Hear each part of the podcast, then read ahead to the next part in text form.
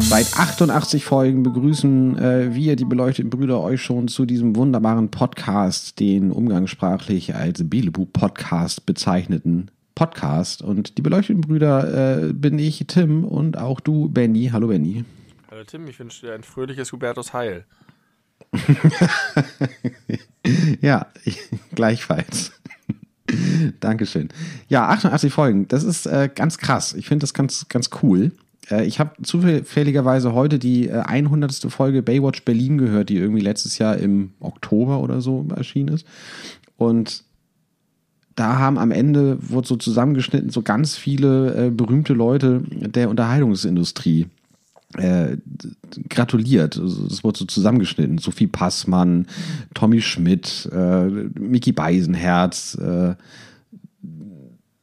noch ein paar andere Leute. Und das äh, fand ich äh, schön. Das hätte ich auch ganz gern. Meinst du, das wäre irgendwie möglich? Ich meine, jetzt sind es noch zwölf Folgen, das dauert noch einen Moment, ähm, dass wir entweder bis dahin den großen Durchbruch schaffen oder irgendjemand, du vielleicht oder einer unserer HörerInnen, Connection hat zu berühmten Menschen, die für uns so Dankesworte aufnehmen können. Müssen die denn berühmt sein? Nein, Warum wahrscheinlich das nicht. nicht unsere lieben ZuhörerInnen machen? Du hast recht. Aber ich würde es auch ganz gut finden, wenn es Thomas Gottschalk oder äh, ja. äh, Boris Becker oder äh, Joe Biden machen würden. Ich meine, wir haben Joe Biden eine ganze Folge außerhalb der Reihe gewidmet. Das haben wir noch nie gemacht. Ich fände es gut, wenn es alle Leute machen würden, die Namen in unseren Folgen haben. Also, äh, die, die wir schon äh, namentlich Titel, angesprochen haben. Die, ja, die, die Titel haben. Ach so, der Wankler. Zum Beispiel. Billie Eilish. Ganz Scientology. Gandalf. Alf. ja, auch, auch ein guter Plan. Also vielleicht äh, ist ja noch ein bisschen hin. So Können wir uns nochmal noch mal Gedanken drüber machen. Benny, wie geht es dir? Ich bin müde. Ich habe eine harte Arbeitswoche hinter mir. Die Ukraine macht auch vor meinem Jöppchen. Ich, ha ich habe gerade Jöppchen gesagt. Du hast Jöppchen gesagt und du hast den Dienstagabend äh, schon als meine Arbeitswoche bezeichnet. Nee, die letzte Woche meine ich. Ach, die letzte. Die letzte und die hängt dir noch nach. Die, ja, und diese aktuelle auch ein bisschen. Ich hatte letzte Woche keinen freien Tag. Ähm, und es ist natürlich Krise, Krise überall. Und das macht auch Spaß, aber es schlaucht ganz schön. Ja, und von einer Woche Ferien, Sonnenschein in eine Woche Dauerkrise zu gehen, ist nicht so angenehm. Aber mhm. es geht mir psychisch gut. Ich bin nur sehr müde wir müssen heute auch gar nicht so lange machen. Es ist genau 21 Uhr am 22.03. für den Kontext. Ähm, also ich bin ja, also ich gestern um diese Uhrzeit lag ich schon im Bett. ich wow. bin ja der Meister des früh ins Bett gehens. Dabei war gestern die äh, Tag-Nacht-Wende oder wie das heißt, gleiche, die Tag-Nacht-gleiche oder so ähnlich. Ist das das nee, Tag das und Nacht sind gleich lang. Aha. Und damit auch Frühlingsanfang, glaube ich. Also es ist genauso lange äh, hell wie dunkel. Ja, zwölf Stunden. Jeweils genau zwölf Stunden. Und bei der Sommersonnenwende am 21. Juni ist es so, dass dann ab dem Moment die Tage wieder kürzer werden. Genau. Denn Bis irgendwann sind die Tage ja deutlich länger als die Nächte. Also genau, heute also ist der von, Tag schon länger als die Nacht. Genau, von jetzt bis zum 21. Juni äh, wird das Missverhältnis immer größer zugunsten des Tages und dann ändert es sich wieder. Und hat man dann im, äh, im, wann ist das dann, im September wieder eine gleiche? Muss man ja, ne? Ja, sicher. Auf dem Weg zurück? Ja. Und dann werden die Nächte länger und die Tage kürzer. Ja, sie werden schon vorher länger, aber dann überschreiten sie die gleiche. Genau, jetzt sind wir in den drei guten Monaten des Jahres, sind wir jetzt. In den Monaten, in denen es mehr Tag als Nacht ist und es aber jeden Tag immer noch besser wird.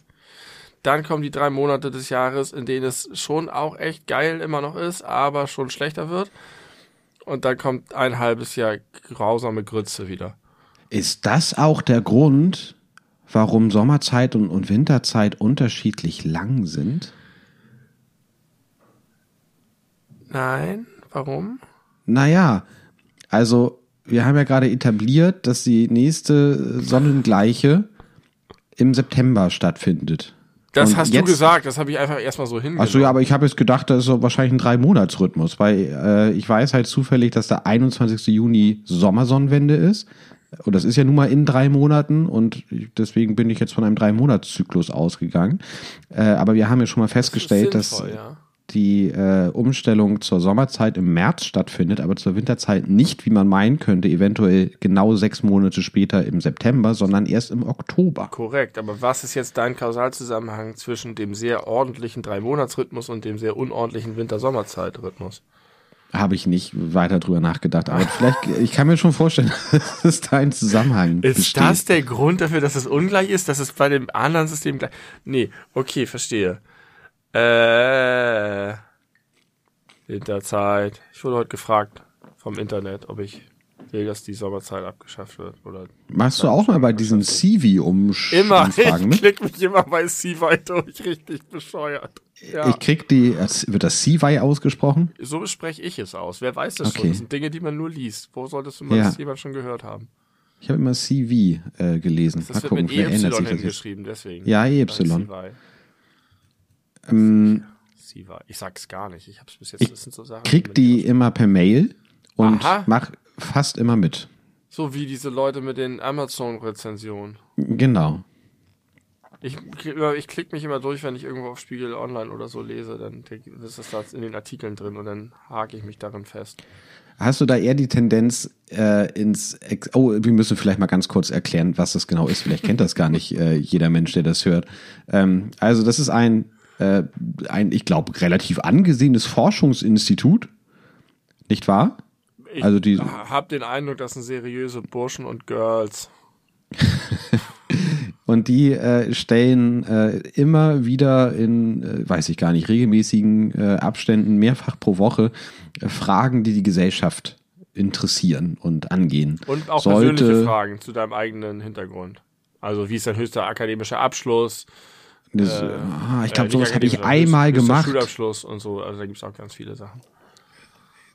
Ich glaube, ich habe sowas einmal gemacht und seitdem kriege ich diese Dinger. Aha. Und werde da nicht mal nachgefragt. Es bekommt immer nur äh, als Betreff Das die stimmt. Frage.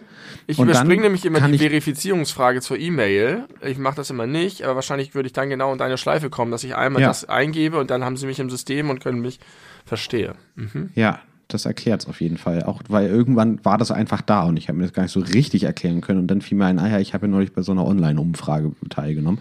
Und die stellen dann solche Fragen wie, sollte die NATO die Ukraine unterstützen? Oder äh, wie finden Sie es, dass die Corona-Maßnahmen weitestgehend aufgehoben werden? Äh, finden Sie es gut, dass die AfD vom Verfassungsschutz äh, überwacht werden soll? Aber auch planen sie eine neue ähm, Autoversicherung zu kaufen.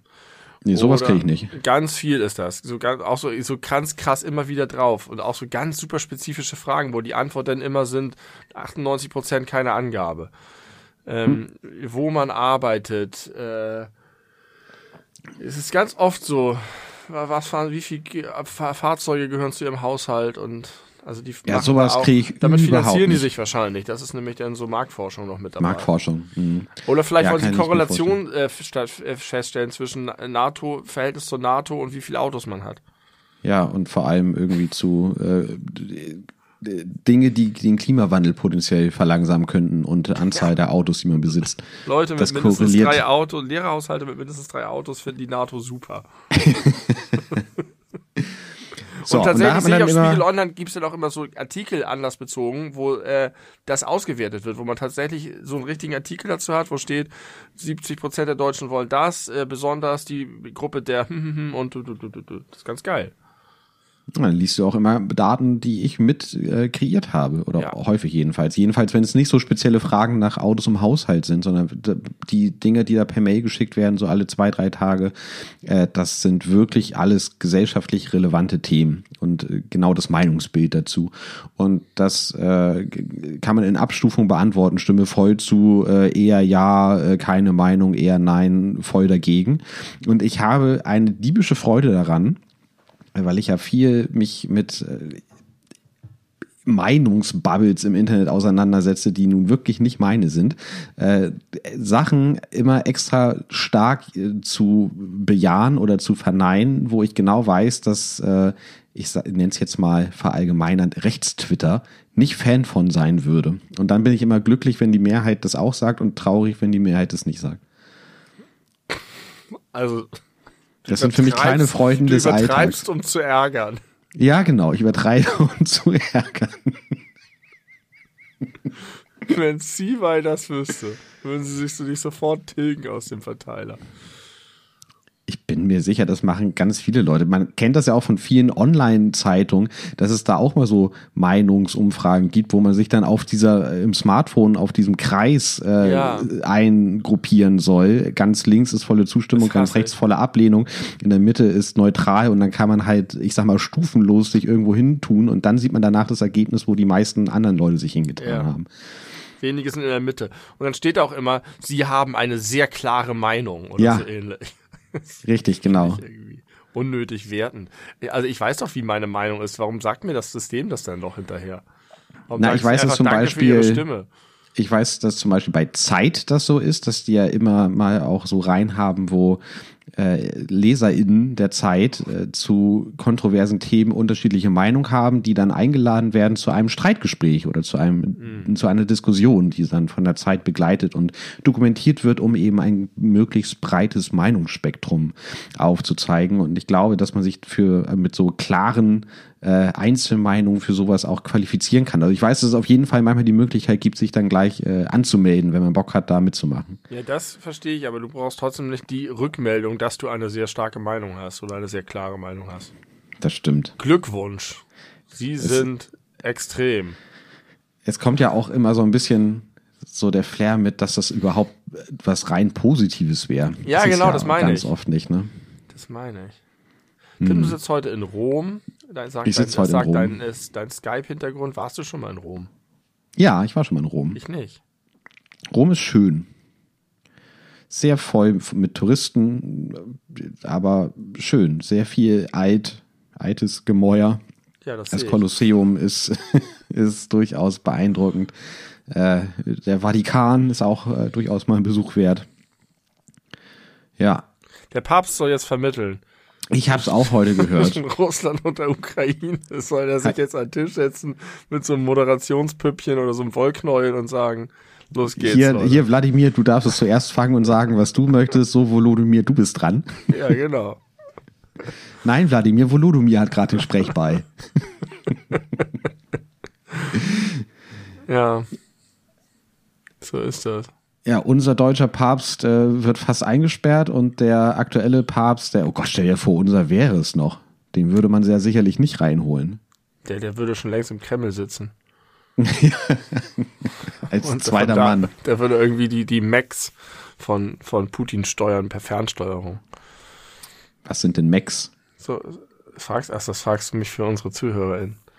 Hm. Macs sind mechanische. alles okay bei dir? Ja, ja, alles gut. Mechanische. Oh, man kann nicht Gefährte sagen. Wie stellt man sich Mac vor? vielleicht. Man kann sich einen Mac wie einen Roboter vorstellen, nur ohne eigene künstliche Intelligenz, sondern da sitzt ein Typ in dem Mac drin und steuert den. Und dann ist es sozusagen, ein kleiner Mann sitzt in einem großen Metallmann und rennt damit durch die Gegend und greift Menschen und Tiere an. Vielleicht hat die eine oder andere Person Avatar gesehen. Äh, da, da gibt's Max. Sieht man das sehr gut. Gibt's Max in echt? In echt gibt es, soweit ich weiß, keine Max. Wie komisch.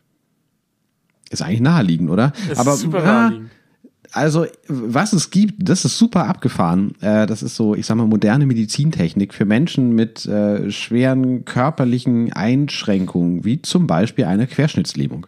Ja. Wenn die noch so, so gewisse äh, Restmuskelaktivität haben, die aber nicht mehr ausreicht, um tatsächlich äh, mit aus Muskelkraft heraus die Beine anzuheben oder stehen zu können, äh, gibt es mittlerweile äh, mit KI ausgestatteten äh, roboterähnlichen Teilen, die du dir dann an die Beine bastelst und äh, die ja. lernen, wie die Impulse von, die von deinem Gehirn kommen, äh, sich, ja, also was die machen sollen und damit dann äh, den Menschen wieder zum Gehen bringen können. Das ist aber, krass abgefahren. Aber dann bist du doch kein Mac, sondern ein Cyborg eher. Ja, da bist du eher ein Cyborg. Das stimmt. Ja.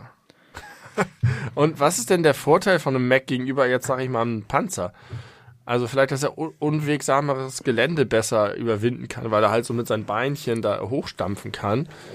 Wendiger. Ähm, ja, also ich, es gibt, da hat doch bestimmt schon mal irgend so ein Wahnsinniger wie Elon Musk hat doch bestimmt schon mal ein Mac gebaut.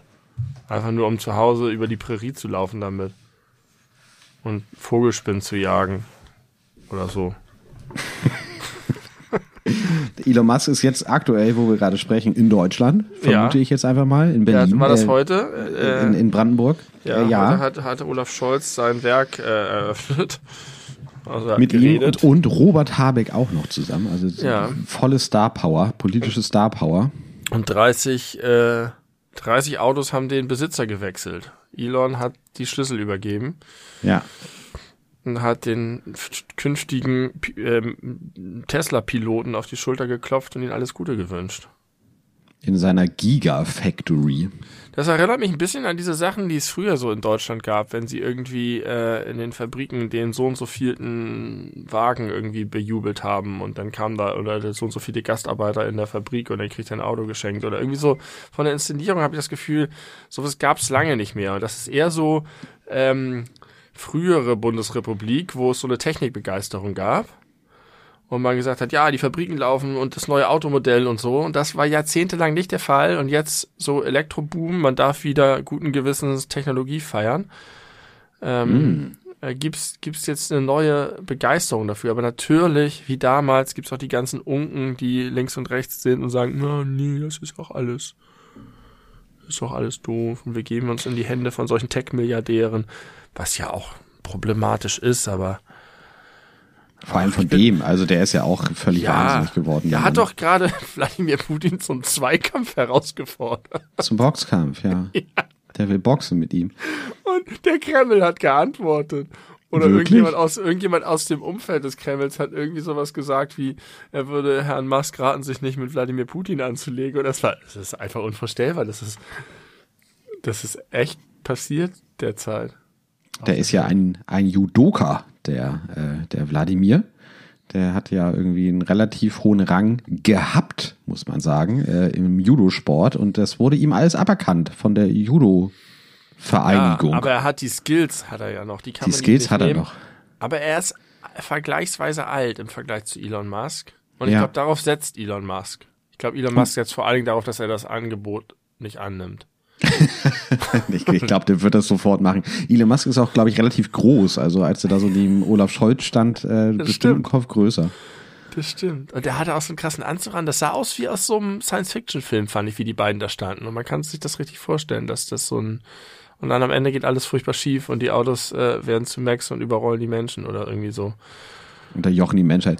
Aber äh, mal ganz kurz, es gibt ja nun wohl auch, ich bin nicht in der Thematik drin, aber ja auch wirklich gute, ich sag mal, ökologische Gründe äh, dagegen. Also dass das ja, Ja, ja, sehr, ja. sehr, sehr, sehr viel äh, Ressourcen verbraucht, insbesondere Wasser, was in Brandenburg prinzipiell eh jetzt nicht in Hülle und Fülle vorhanden ist, gerade nach den ganzen letzten Dürrejahren.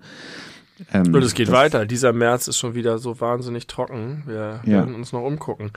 Ja, und auch, dass Tesla die Autos so üb- übertrieben groß baut, aber damit ja genau Leute zieht, die sonst äh, auch vergleichbare große Karren fahren und die Umwelt extrem verpesten.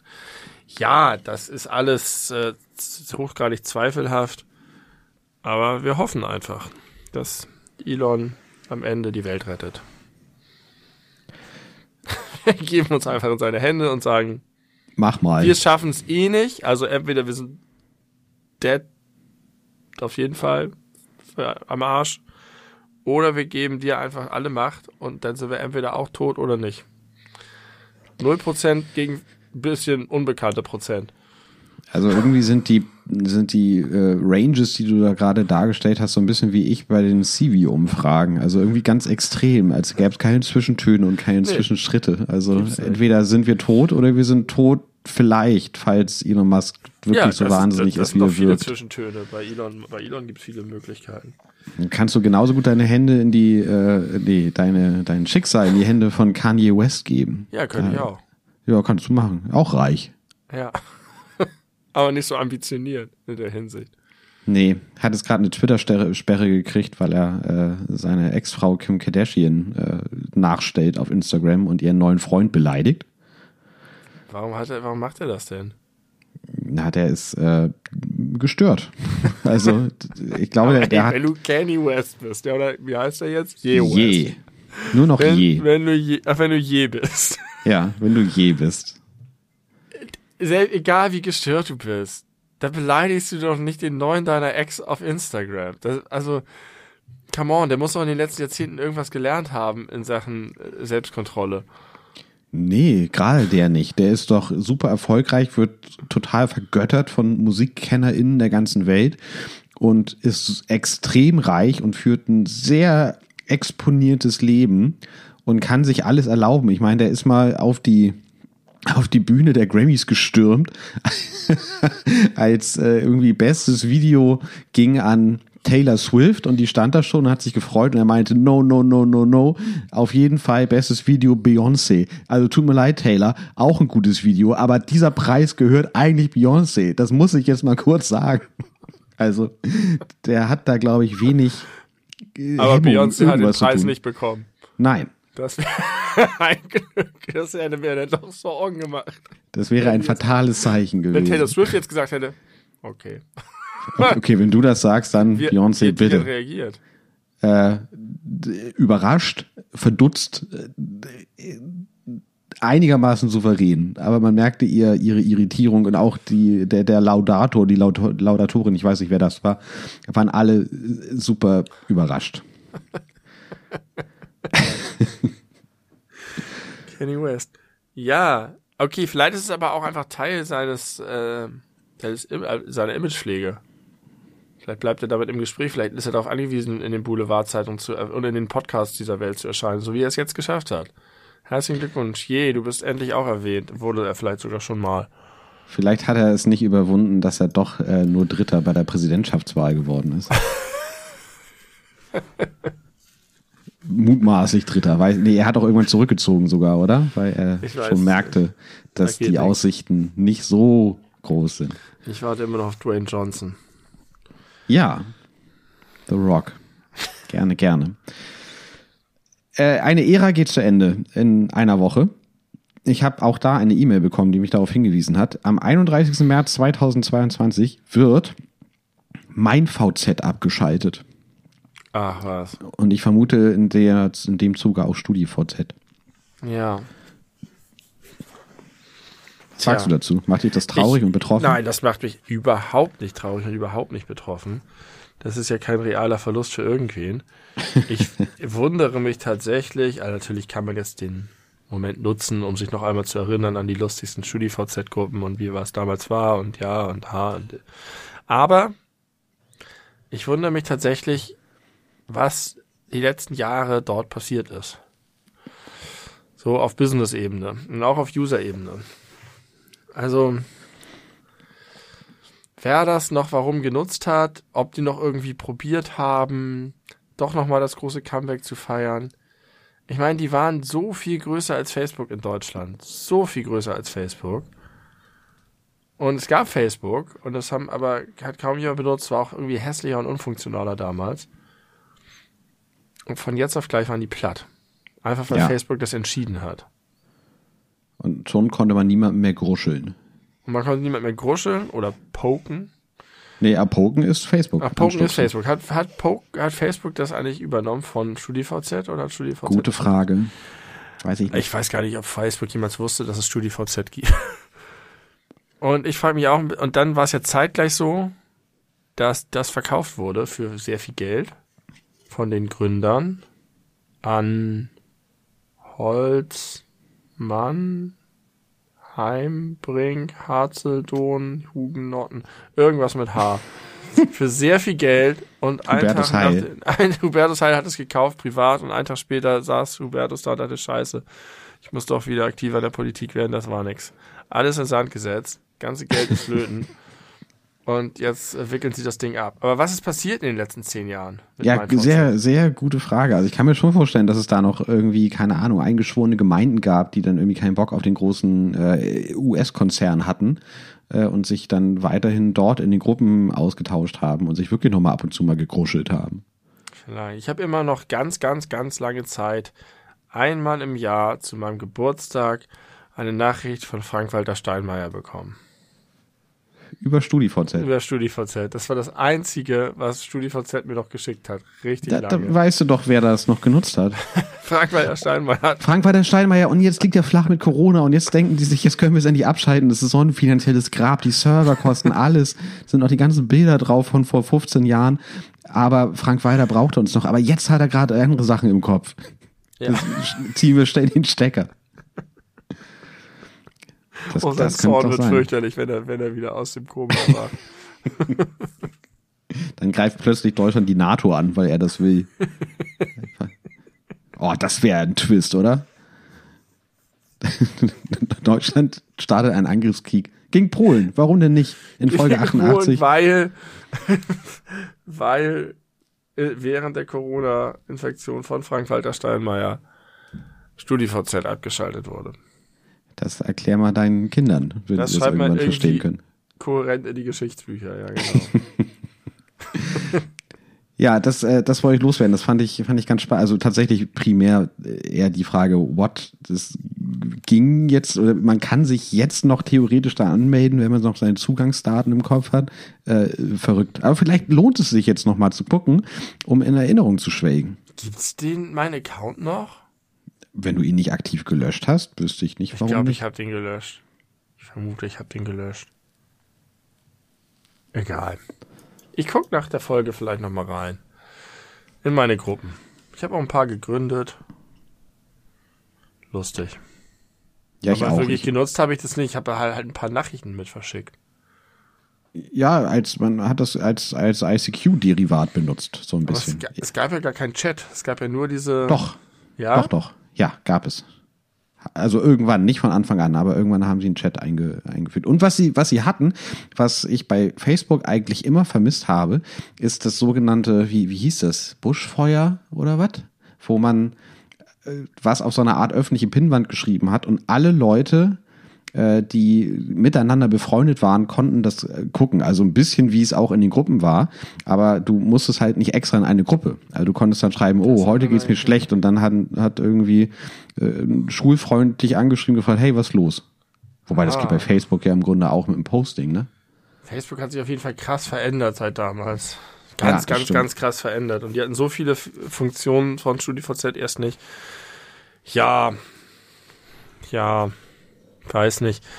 Ich, auch auf dem absteigenden Ast schon seit ein paar hab, Jahren. Ich habe da keine Wehmut für. Ich kann mir auch nicht groß vorstellen, dass ich mit, mit 70 irgendwo sitze und nochmal schwelge über die Zeit des Internets mit StudiVZ. Dann eher nee. über Napster und, und ICQ und so und IRC und weiß ich nicht. Ja, das glaube ich auch, aber ich, in meinem Fall ist es auf jeden Fall, steht das so ein bisschen für eine, für eine gewisse äh, Phase in meinem Leben, die äh, jetzt schon zehn Jahre dann zurückliegt. Ich weiß, dass ich während meiner Ausbildung viel mit den Leuten aus meinem Kurs, zum Beispiel über äh, Studi und mein VZ äh, und Schüler VZ, äh, mich connected habe und äh, Sachen geplant habe und Informationen ausgetauscht und halt eben gechattet. Und das äh, ist eine Zeit, an die ich sowieso äh, relativ regelmäßig zurückdenke. Und das war einfach eine ganz andere Zeit in meinem Leben. Mhm. Und auch auf der ganzen Welt. Ich glaube, ich bin ausgestiegen, als mein VZ gestartet ist. Das ist auch ein beknackter Name gewesen. Die wollten halt die ich, Zielgruppe erweitern. Ich fand das richtig gut, weil ich war vorher bei StudiVZ angemeldet, aber äh, habe zu, zu der Zeit nicht studiert und fühlte mich immer wie ein Scharlatan.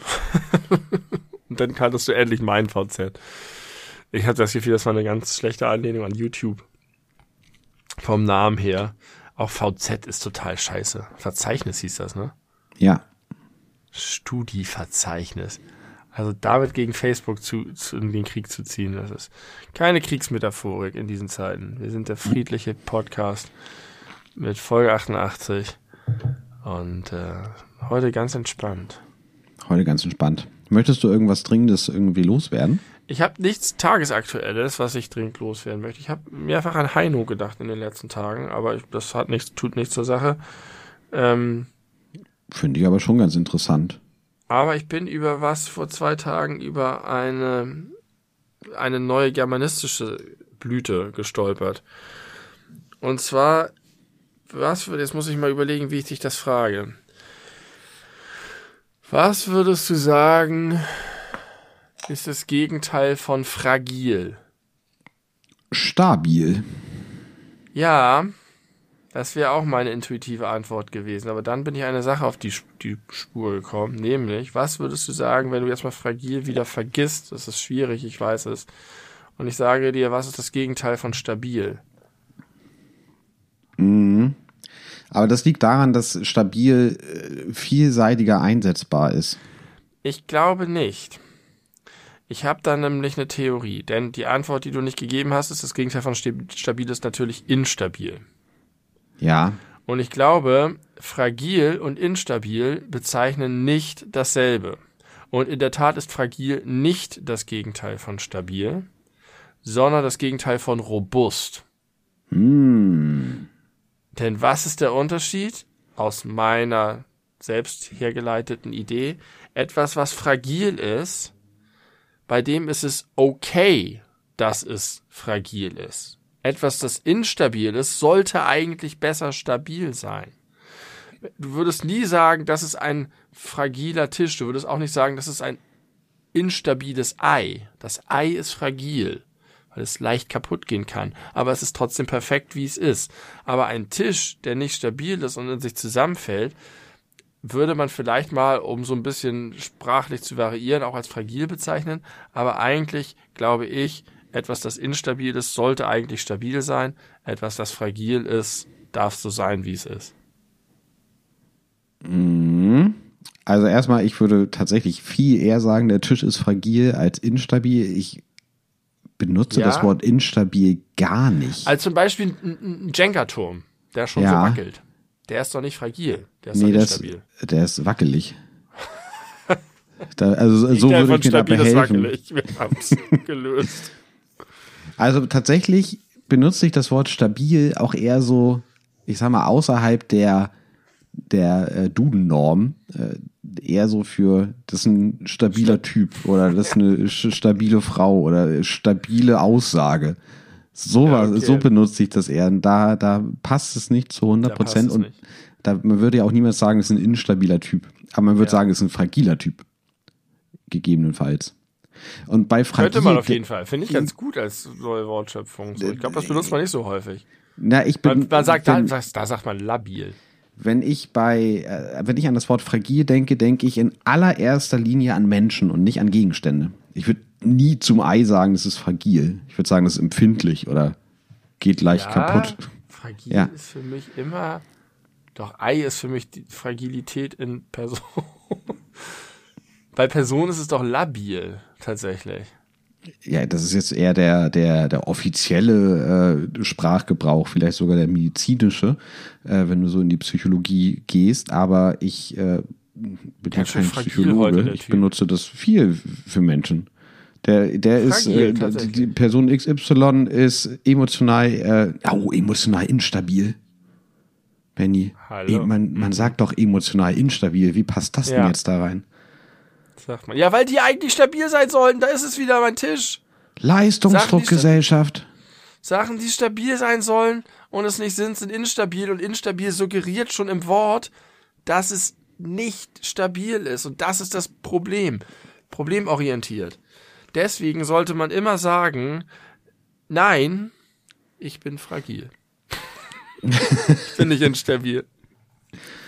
Ich gehöre so, ich muss damit leben und ihr Mitmenschen auch. Ich bin so. Man sagt aber auch im Englischen fragile äh, zu, Ja. zu, zu einem auch äh, nicht so guten emotionalen Zustand. Unstable, würde ich immer denken. Fragile, man, fragile wird häufig benutzt für etwas, was schützenswert ist. Vielleicht ein kleines Küken oder Ein Ei. ein, oder ein, ein, ein Spinnennetz, das ähm, man leicht zerstören kann, aber eben nicht zerstören sollte. Pass auf, es ist fragil. B B Fragiles beschützt man, Instabiles baut man auseinander und baut es stabil wieder zusammen. Interessant. Da werde ich Deswegen noch mal drüber nachdenken müssen. Muss man instabile Menschen auch psychologisch heilen und äh, sie nicht nehmen, wie sie sind. Als wertvolle Mitglieder unserer Gesellschaft. Weil je instabiler, desto weniger wertvoll ihr Beitrag. Und wo kann man instabil noch her? Von ähm, Elementen. Die, äh, Ja. äh, Radioaktivität und so. Die zerfallen, Mhm. weil sie nicht stabil sind. Instabile Menschen zerfallen auch. Kurzer Disclaimer, das war ganz offensichtlich gerade eine äh, satirische Überspitzung meinerseits und nicht meine eigene Meinung. Das, Ich glaube, ich habe eben vorher auch schon sowas gemacht, aber ich habe es, glaube ich, kenntlich gemacht durch Tonlage und so. die Tonlage und so. Ich bin heute irgendwie wortkarg. Man, Nee. Nein. Ja. Nein. Meine blauen Ausschläge in Audacity sagen auch was anderes. Ja, und alles, was man in den letzten 35 Minuten sich anhören könnte, konnte sagt was anderes. Aber du bist vielleicht ein bisschen äh, äh, fragil in deiner Konzentration äh, auf die Thematik. Oder instabil. ich bin voll dabei. Ja, ach, Stabiler na klar. Typ bin ich. Ein stabiler Typ. Ein stabiler Podcaster. Ich, darf ich noch mal kurz über die Deutschen schimpfen? Schimpf. Du hast deinen deutschen Hass, den wolltest Ja. du vor, vor vielen Folgen mal losposaunen. Habe ich ja auch, Ach als so. ich über das Gasthaus offen gesprochen habe. Weiter geht's. Deutschen Weiter- Hass Teil 2. Deutschen Hass Teil 2. Ich habe auch jetzt nicht mir vorgenommen, das zu reduzieren oder so. Ich finde das total adäquat. Das bleibt auch so. Ich war am Freitag, letzten Freitag, äh, in Harburg.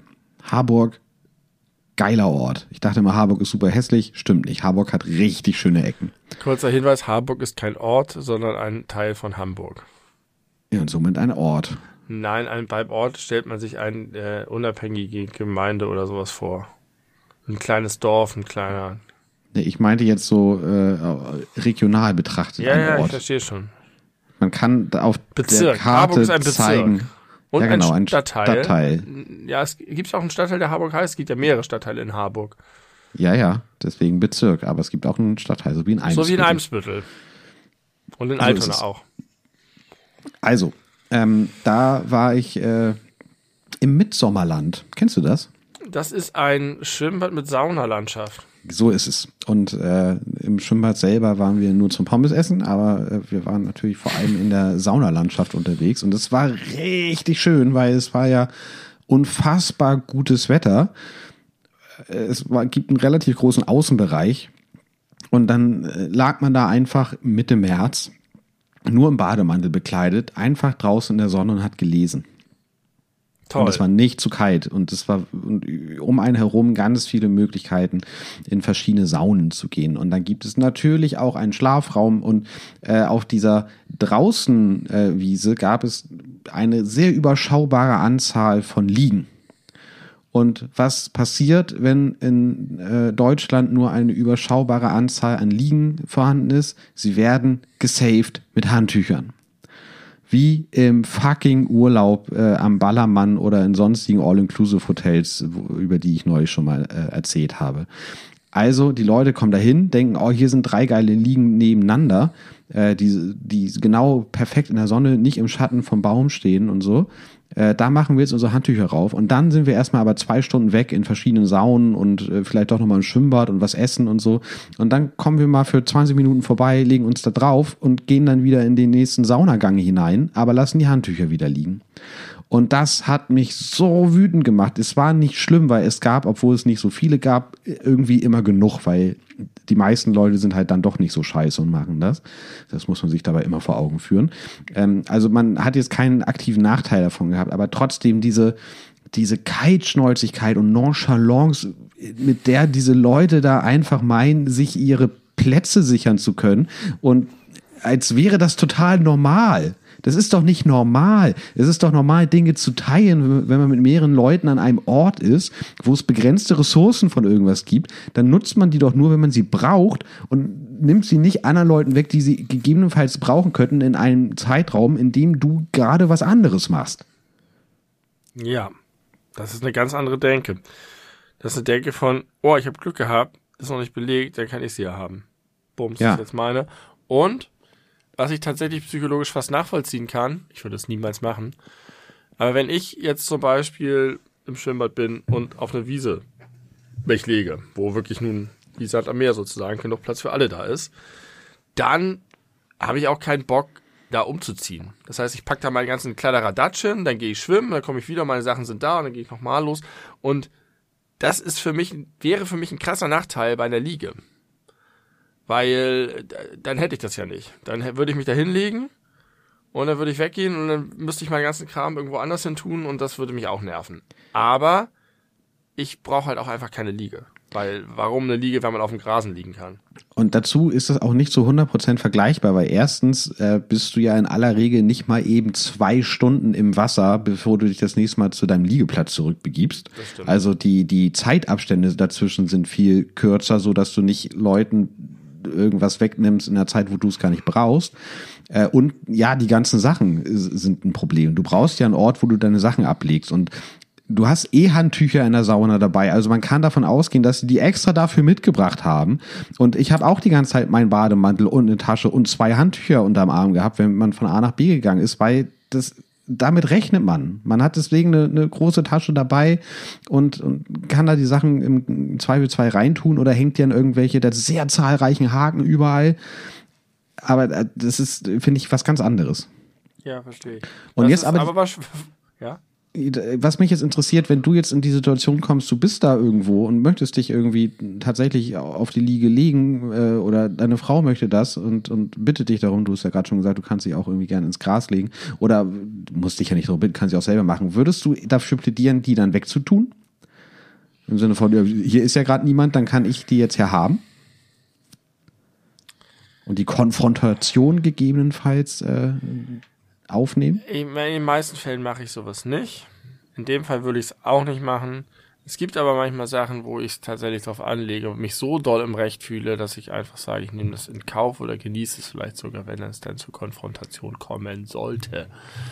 Aber da würde ich mich nicht doll genug im Recht fühlen, um das zu machen.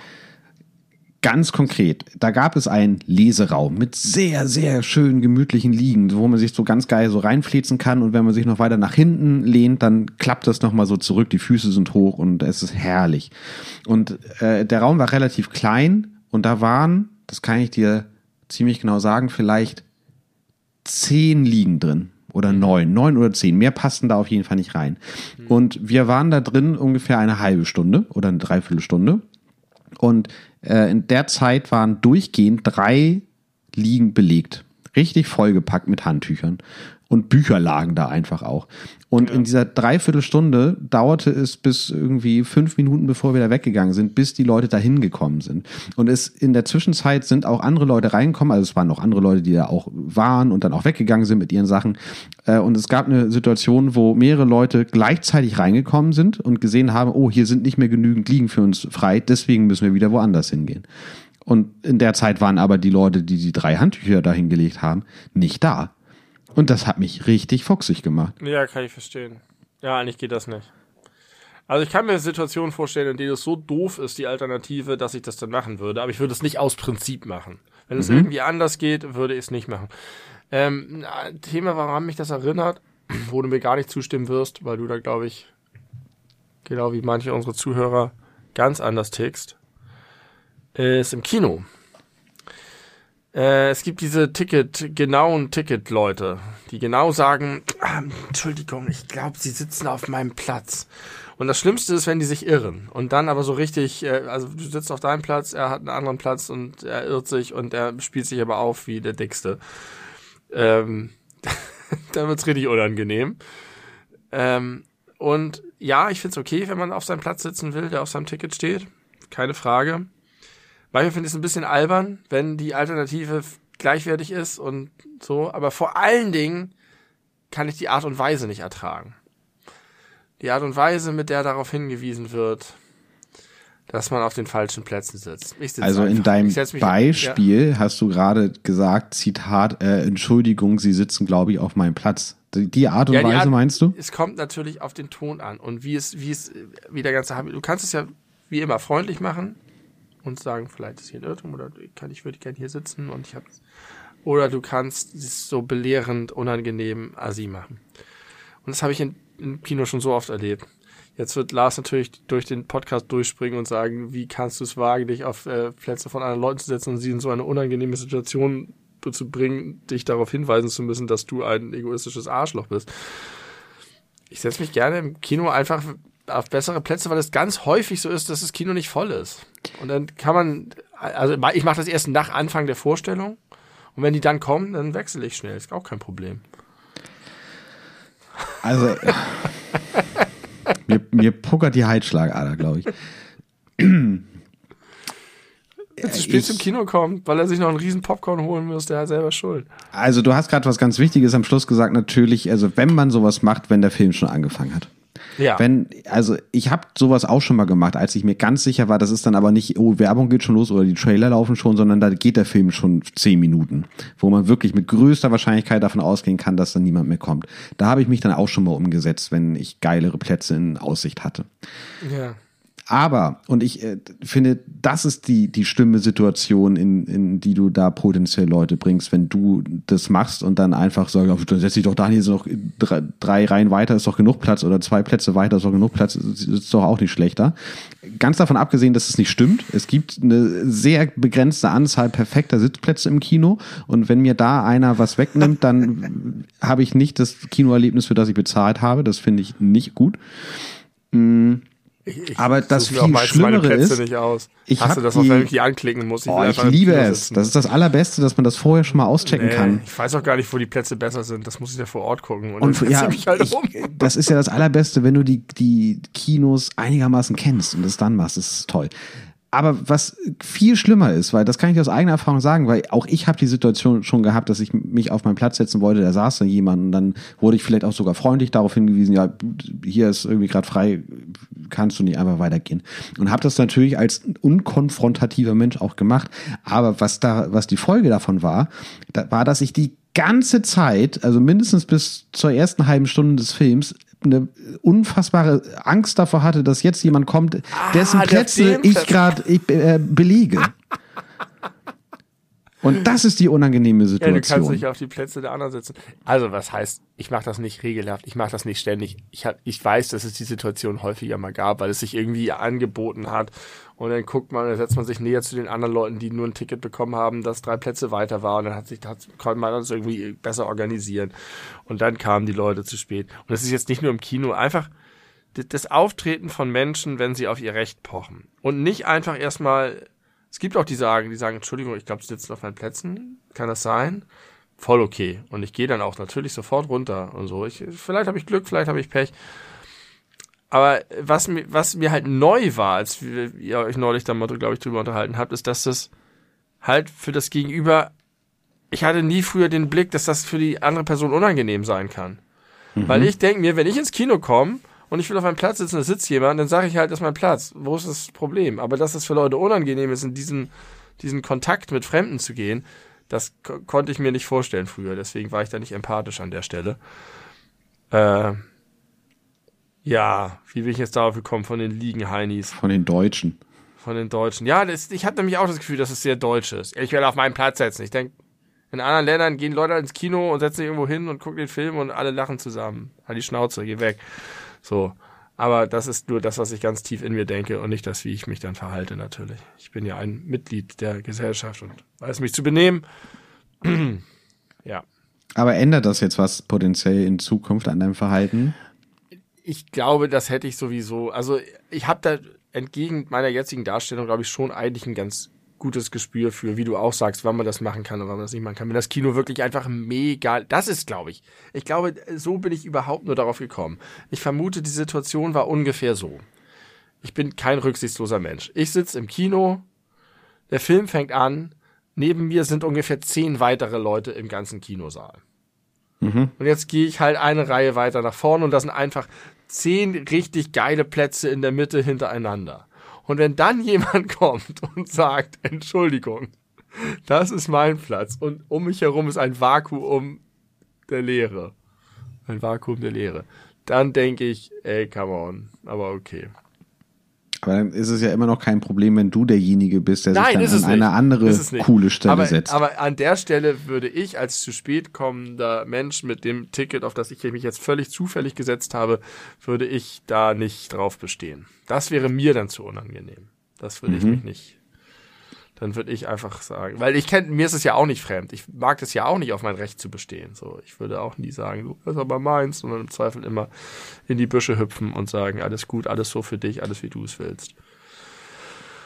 Ja, interessant. Ich habe gerade gelesen, auf Twitter mal wieder, dass sich eine Frau beschwert hat oder eine Frau hat erzählt, dass sie es endlich geschafft hat, was zu sagen, als sich ein Mann neben sie auf den Platz gesetzt hat, die Beine breit, ihr zu nahe gekommen ist und auch noch es gewagt hat, den Arm auf die mittlere Lehne zu legen. Mhm.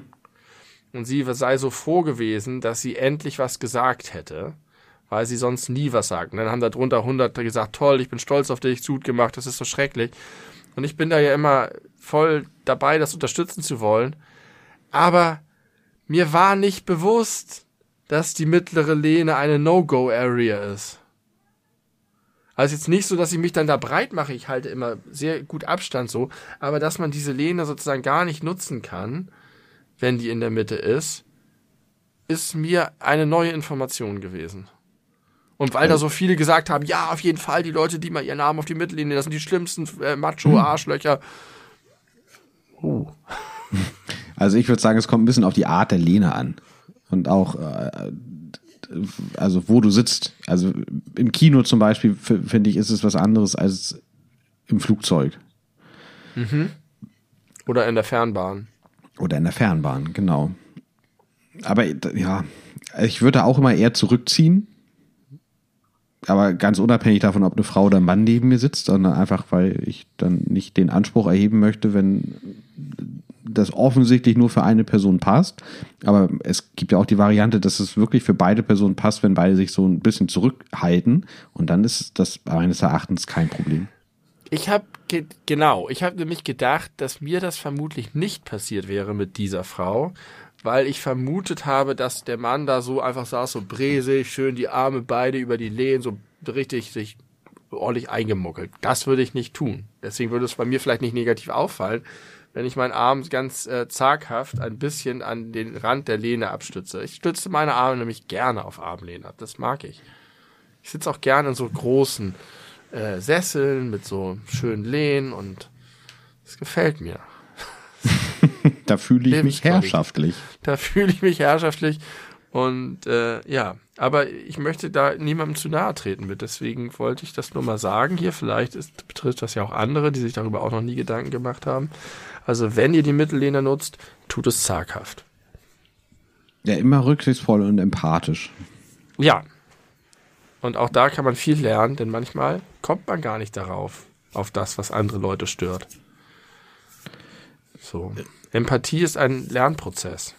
Und ein Empathie Lernprozess. ist auch nie feststehend. Also, äh, na, nee, vielleicht ist Empathie nicht das richtige Wort, aber man kann sich jetzt nicht einfach merken, okay, Mittellehne immer auslassen, ist immer richtig, ist manchmal vielleicht nicht das Richtige. Also man so muss da müssen, immer ähm, situativ so müssen, reagieren.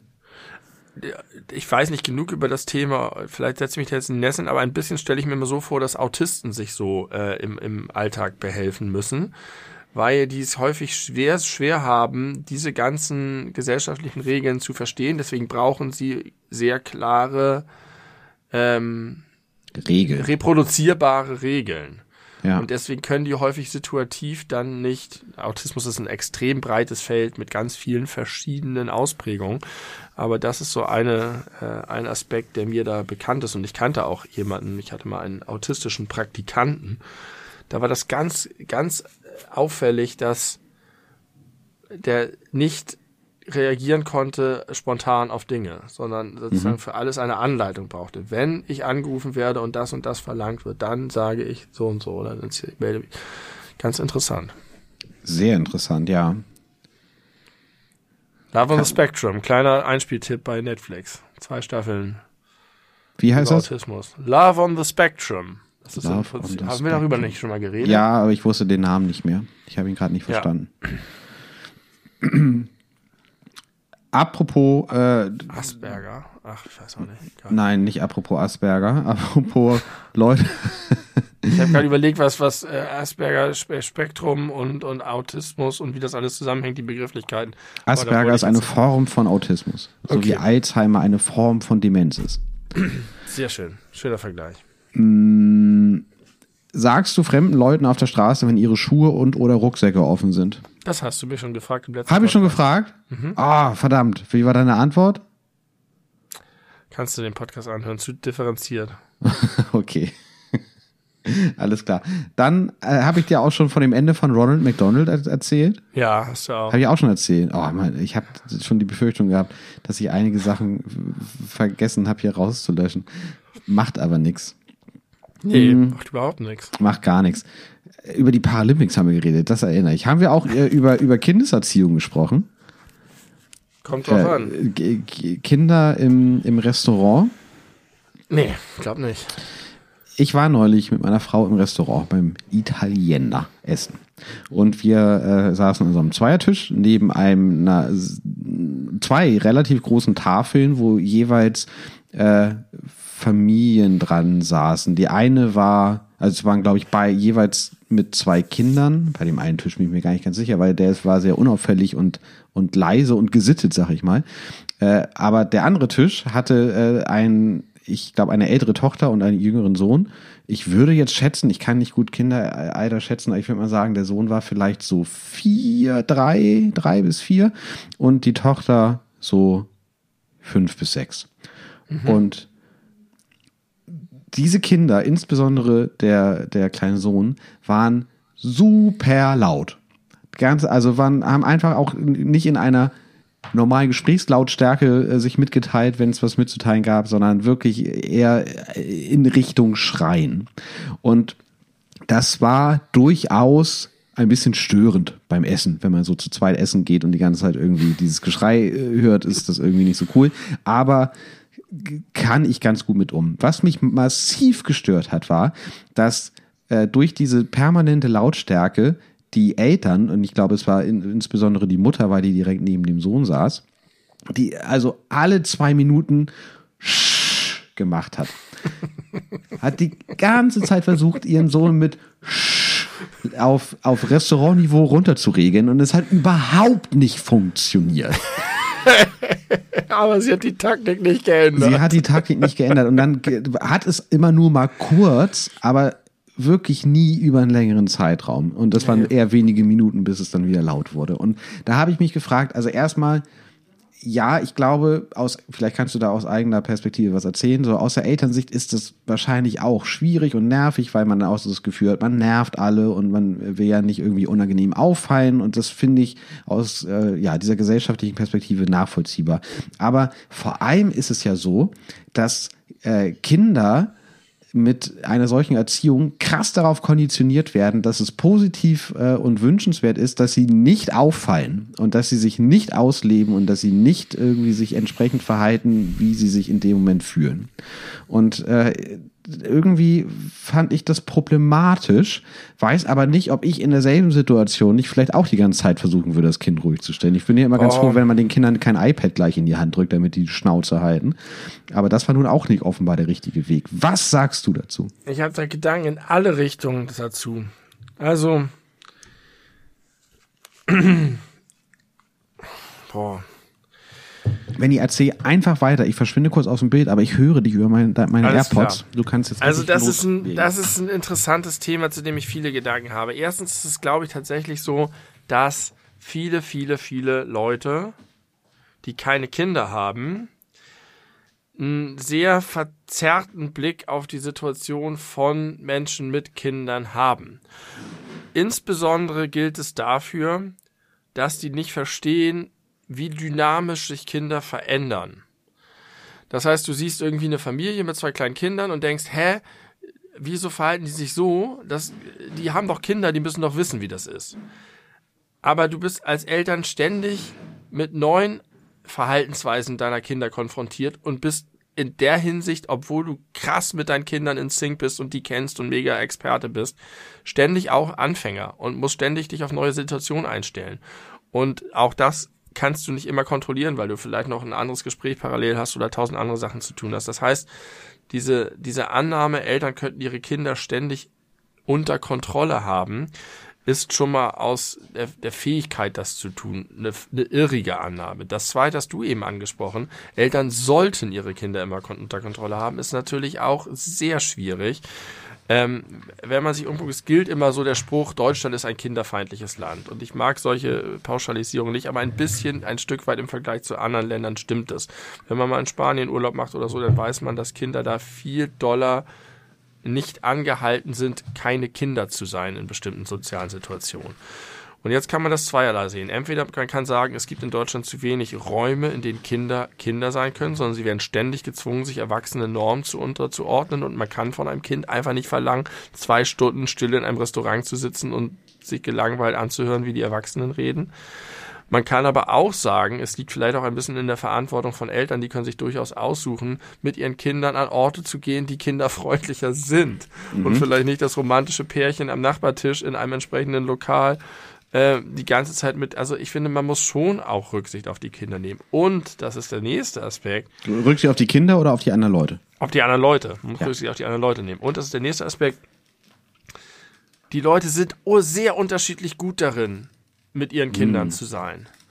Und es sind halt einfach alles Menschen. Und genau wie du in deinem Alltag Menschen kennst, die sozial, professionell oder wie auch immer sehr unterschiedlich qualifiziert sind, Dinge haben, sehr unterschiedlich konsequent sind, unterschiedlich diszipliniert, unterschiedlich aufgeschlossen, ähm, unterschiedlich autoritär, gibt es, also es würde mir, glaube ich, nicht passieren, dass ich 17 Mal mit Sch versuche.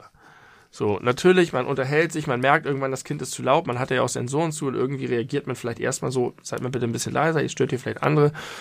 Und wenn man aber merkt, es ist einfach absurd und es geht nicht und es ist einfach die ganze Zeit, dann müsste man irgendwie einen Cut machen und sagen, pass mal auf. Und dann muss man ernsthaft einfach kurz mit den Kindern reden oder ihnen Angebote machen oder sagen, soll ich mal kurz mit euch rausgehen oder wollt ihr was zum Malen haben oder was ist denn eigentlich los? Und nicht die ganze Zeit versuchen, möglichst das andere Gespräch weiterzuführen und das Kind so ein bisschen abzuschieben. Ich würde im Zweifel den Kindern in den seltensten Fällen die Schuld geben.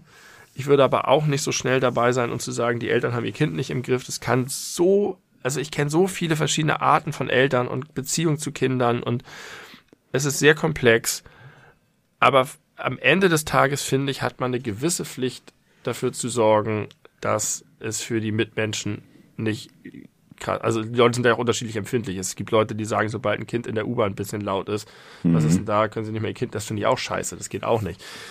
Und irgendwo muss man sich da einsortieren. Man muss für sich eine Grenze finden, wo man sagt, das geht und das geht nicht. Und dann muss man Mittel und Wege finden, respektvoll mit den Kindern im gemeinsamen Umgang dazu zu kommen, dass dass es für alle irgendwie okay ist. Und das ist möglich, aber es ist nicht allen Menschen möglich und das muss man vielleicht auch ein bisschen berücksichtigen und respektieren und dann nicht über die doofen Eltern und die doofen Kinder schimpfen, sondern einfach sagen, ja, genauso wie es im Straßenverkehr Dullis gibt, die sich, die immer zu eng auffahren und genauso wie es im Supermarkt Leute gibt, die sich scheiße verhalten, dann der, was auch immer gegenüber der, der Kassierperson, gibt es auch einfach Eltern, die einen schlechten Umgang mit ihren Kindern haben.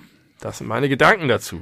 Das war sehr spannend, insbesondere äh, was du als erstes gesagt hast mit dem äh, mit der unterschiedlichen Dynamik oder mit der krassen Dynamik, die die irgendwie in der Erziehung eine Rolle spielt, was ja ich sag mal, eine Milchmädchenrechnung ist, wenn man sich das mal so äh, theoretisch vorstellt.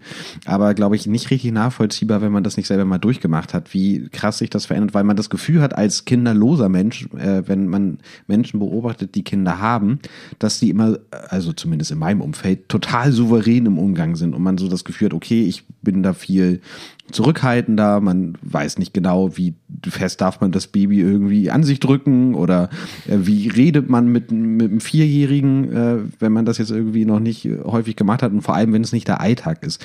Und wenn man das dann direkt vergleicht mit dem Umgang der Eltern, die ja nun jeden Tag mit dem Kind zu tun haben und sich entsprechend da ganz natürlich reinfinden, äh, wirkt es immer so, als wäre das alles total sicher. Aber klar, das ist ja äh, beim zweieinhalbjährigen möglicherweise schon ganz anders als beim Dreijährigen.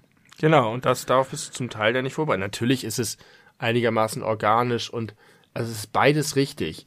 Das habe ich am Anfang gemerkt, als die äh, Kinder ganz klein waren. Die Tat, also wenn du irgendeine Sache machst, wenn du jetzt anfangen würdest, ein neues Hobby zu haben oder anfangen würdest, Klavier zu spielen oder so, und du würdest jetzt jeden Tag dich die ganze Zeit deiner kompletten Wachzeit mit dem Klavierspielen beschäftigen, dann hättest du ja einen ganz anderen Fortschritt und Umgang mit dem Thema, als ja. wenn du über zwei Monate oder als vier Monate alle zwei Wochen mal eine Stunde Klavier spielst. Und so ja. ist das mit den Kindern Schöner in kürzester Vergleich. Zeit. Wirst du so betankt mit Erfahrung und wirst du, also nach zwei Wochen hast du jede wache Sekunde mit diesem Kind verbracht und zwar auch noch mit der gesteigerten Aufmerksamkeit, mit dem Bewusstsein, dass du nach zwei Wochen lang wirklich in vielen Dingen schon Experte bist und auch Sachen einfach nicht mehr machst, die falsch sind. Und vieles kommt auch natürlich, wir sind ja nicht umsonst über so viele Jahrtausende äh, als Art bestehend. Da, da, ist, da macht man schon vieles automatisch richtig. Aber das andere ist eben auch wahr. Und ja auch immer weiterentwickelt, ne? Also das ist ja, ja. noch nie abgeschlossen. Ist ja nicht wie irgendwie so, eine, so, so ein Krokodil, was seit 150.000 Jahren sich nicht weiterentwickelt hat. Das ist richtig.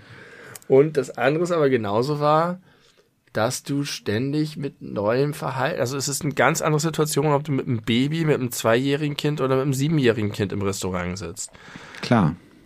Und ja, das Was musst mich, du ständig ich, aushandeln. Am meisten gestört hat, äh, war, nun saßen die auch schon, als wir äh, kamen, bereits an ihrem Tisch. Äh, aber ich habe halt keinmal mitbekommen, dass mal versucht wurde zu erklären, warum das vielleicht wünschenswert wäre, jetzt nicht so laut zu sein. Ja, das, ja. Also, man ist immer am überzeugendsten dann, wenn man überzeugt. Und mhm. nicht, wenn man befiehlt, verfügt oder äh, macht. Ne, man kann jetzt davon ausgehen, dass vielleicht die Mutter denkt, das Kind weiß es schon, warum das so sein soll, aber offensichtlich hat es nichts geholfen. Mhm. Vielleicht ist es nicht auf die richtige Art versucht also, worden. Also, man muss irgendwie davon ausgehen, dass das Kind gerade irgendein Bedürfnis hat. Und man kann von Kindern auch nicht dieselbe Zurücknahme erwarten wie von Erwachsenen. Das sollte man vielleicht auch nicht.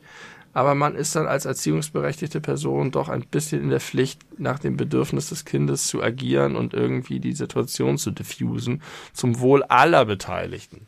Also bist du kein äh, Fan des Spruches, wenn der Kuchen redet, haben die Krümel still zu sein? Das bin ich nicht, nee.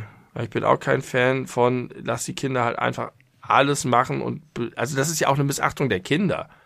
Ja, stimmt. Das ist ja, ist, man kann jetzt nicht sagen, das ist eine gute Mutter zu den Kindern, weil die ihr, äh, weil die denen nicht mal erklärt, dass sie mal die Schnauze halten sollen, wenn da Leute essen wollen, sondern die schiebt die Kinder einfach ab und kümmert sich nicht um sie in dem Moment. Entweder im, also in gar keinem Sinne. Das ist, ist nicht gut. Also, schwache, schwache Ferndiagnose, schwache Note von mir.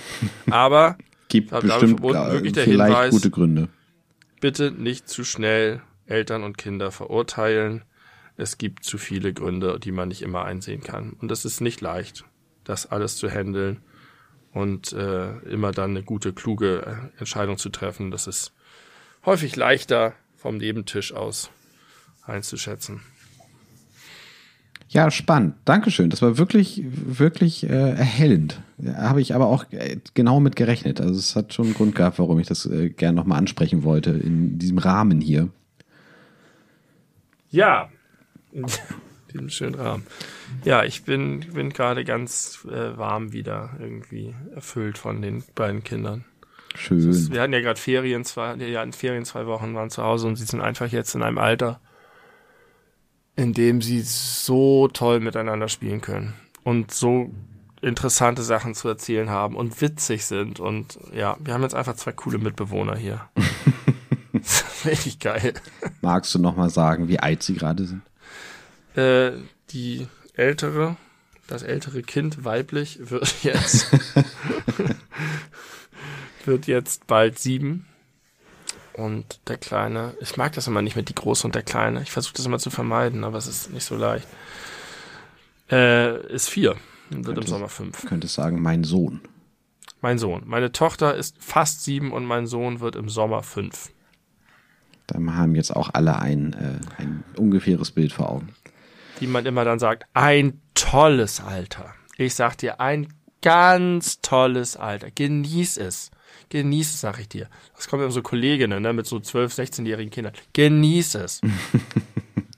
Ich habe, äh, ich gucke ja gerne First Dates auf Vox und da war neulich so ein Paar, äh, was da zusammen geblind dated wurde. Äh, er war, oh Gott, ich, die waren beide so um die Mitte 40 ungefähr. Und er hatte zwei, ein oder zwei erwachsene Kinder über 20 und äh, sie hatte auch ein Kind über 20 und eine Tochter, die ist 14 gewesen. Und eigentlich lief das Date gut. Also man hatte, man kriegt mittlerweile so ein Gefühl dafür, äh, ob die irgendwie noch mal ein zweites Date wollen. Das wird ja immer am Ende gefragt. Könnt ihr euch noch ein zweites Date vorstellen, ja oder nein? Und äh, man hatte den Eindruck, das läuft eigentlich ganz gut. Dann hat er aber das mit der 14-jährigen Tochter erfahren. Und in dem Moment merkte man, äh, wie die Stimmung Rock Bottom geht. Wo, da sind auch immer so, so Einzelinterviews zwischen, so zu verschiedenen Zeitpunkten der Dates. Und da hat er auch gesagt, so, ja, also eine 14-jährige Tochter, also ich habe ja, ich habe ja eine Tochter, die jetzt über 20 ist. Ich erinnere mich noch, wie es war, als sie 14 war. Da habe ich eigentlich keinen Bock mehr drauf. Und letztlich hat, er, hat sie gesagt, ich hätte gerne ein zweites Date. Und er meinte, sorry, äh, hat nicht so gepasst. Und dann hat sie hinterher die Folge gesehen und wusste, Und wusste, was Phase ist, ja. was, was Phase ist. Was ist das Phase so wie ist? was Sache, was Sache ist? Sag mir nicht, dass du es noch nie gehört hast. Das ist total Doch, verbreitet und gängig. Was aber es ist analog zu was Sache ist. Ja, genau. Sag mal, was Phase ist. Finde ich nicht gut.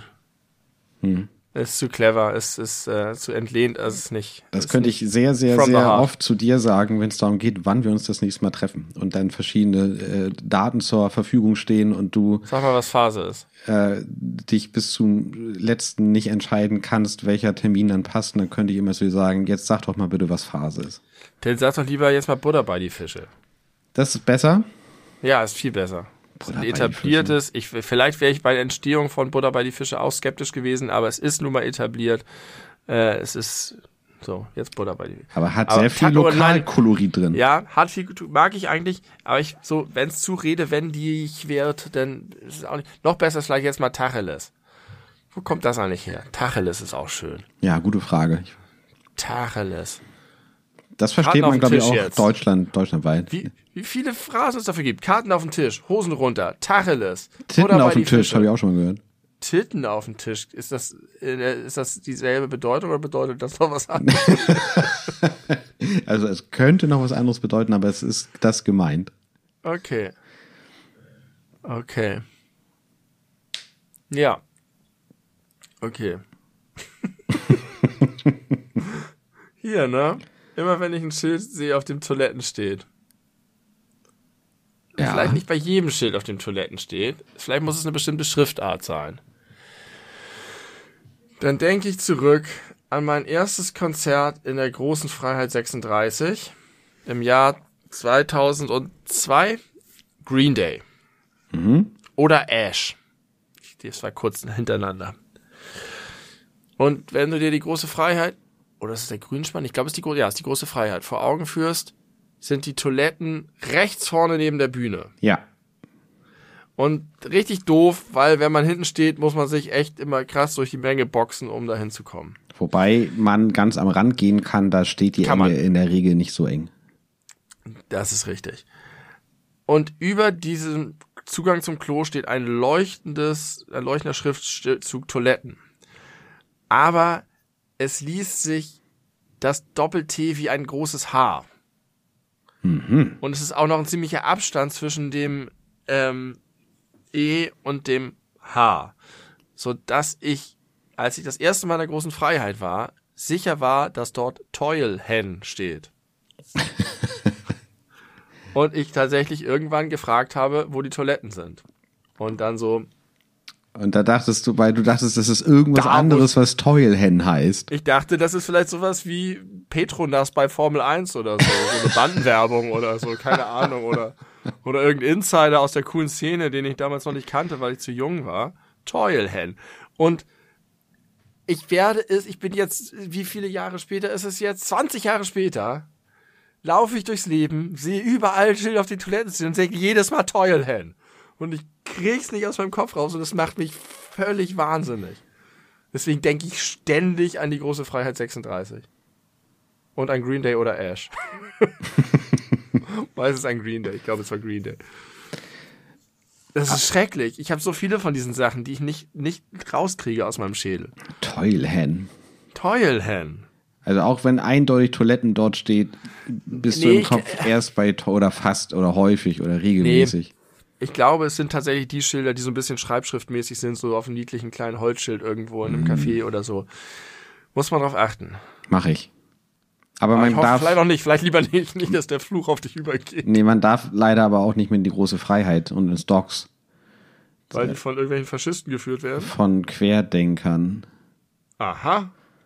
Also zumindest äh, haben die sich dadurch äh, in der äh, Corona-Zeit äh, herausgestellt, dass sie, als alles dicht war, äh, sehr viel Fake News äh, an ihre Bande, hätte ich fast gesagt, in, in ihr Schaufenster jeweils gehängt haben und Stimmung gemacht haben gegen die Maßnahmen und zwar auf sehr undifferenzierte Art und Weise.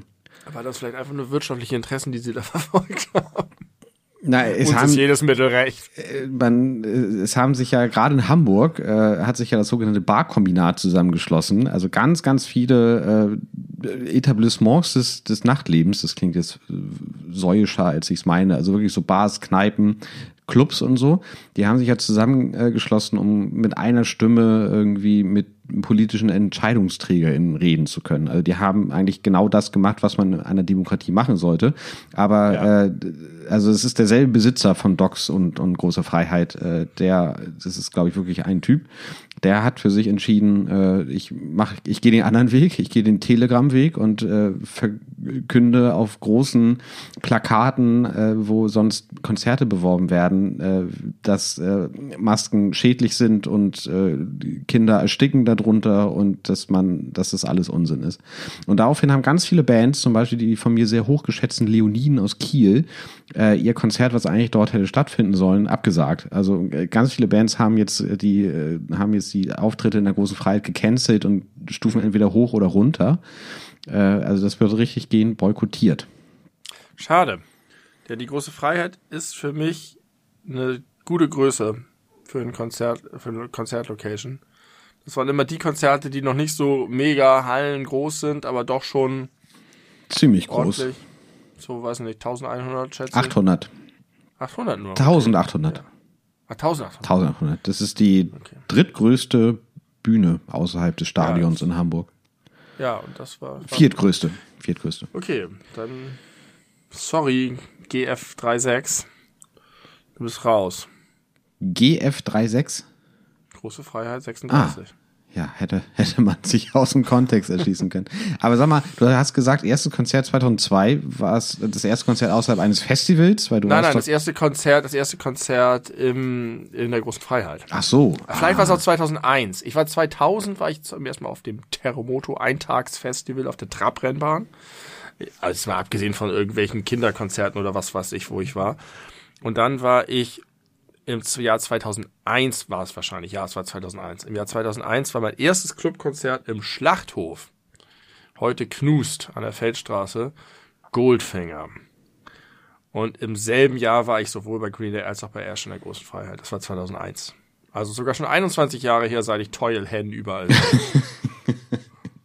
Ja, da, da achte ich nochmal drauf. Da, es gibt ja auch viele Live-Konzertmitschnitte äh, von diesem Veranstaltungsort. Ach, Konzerte, herrlich. Schön, dass das bald äh, wieder möglich sein wird. Wir beide gehen im Dezember gemeinsam auf ein Konzert. Ja, zu den Libertines. Zu den Libertines in der irgendwas. Edel irgendwas, Optik irgendwas. Arena Oh Gott, in der Edel Optik Arena. in Wilhelmsburg. In Wilhelmsburg, ne? Ja, Was war das früher? Kenne kenn ich das? äh, kenn da, ich da spielen die Hamburg Towers. Das ist die, die Heimstätte der Basketballmannschaft von Hamburg. Ich weiß nicht, was da vorher war. Gab es da schon jemals vorher Konzerte? Ja, ich war da, das war mein letztes Konzert vor, vor Pandemie, äh, habe ich da äh, Faber gesehen. Wie ist das so als Location? Mm, groß. Also das ist äh, halt etwas kleiner als die Hamburger Sporthalle, wo ja so, ich weiß nicht, Oh, war ja, 7000 Leute reinpassen. Ich glaube, das sind so 4000, 5000, die da reinpassen.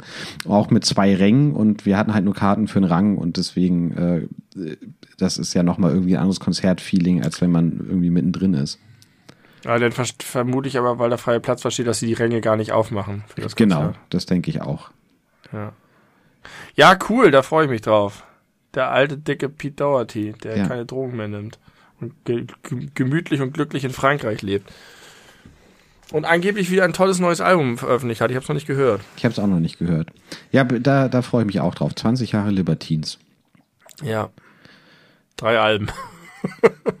Naja, Qualität statt Quantität vielleicht. Ja, oder auch einfach Drogenexzess zwischendrin. Ja, und äh, die haben gegenseitig sind die bei sich eingebrochen. Also Peter Doherty bei Kyle Barrett, glaube ich. Hat die Gitarre geklaut oder gab es irgendwie geile Geschichten?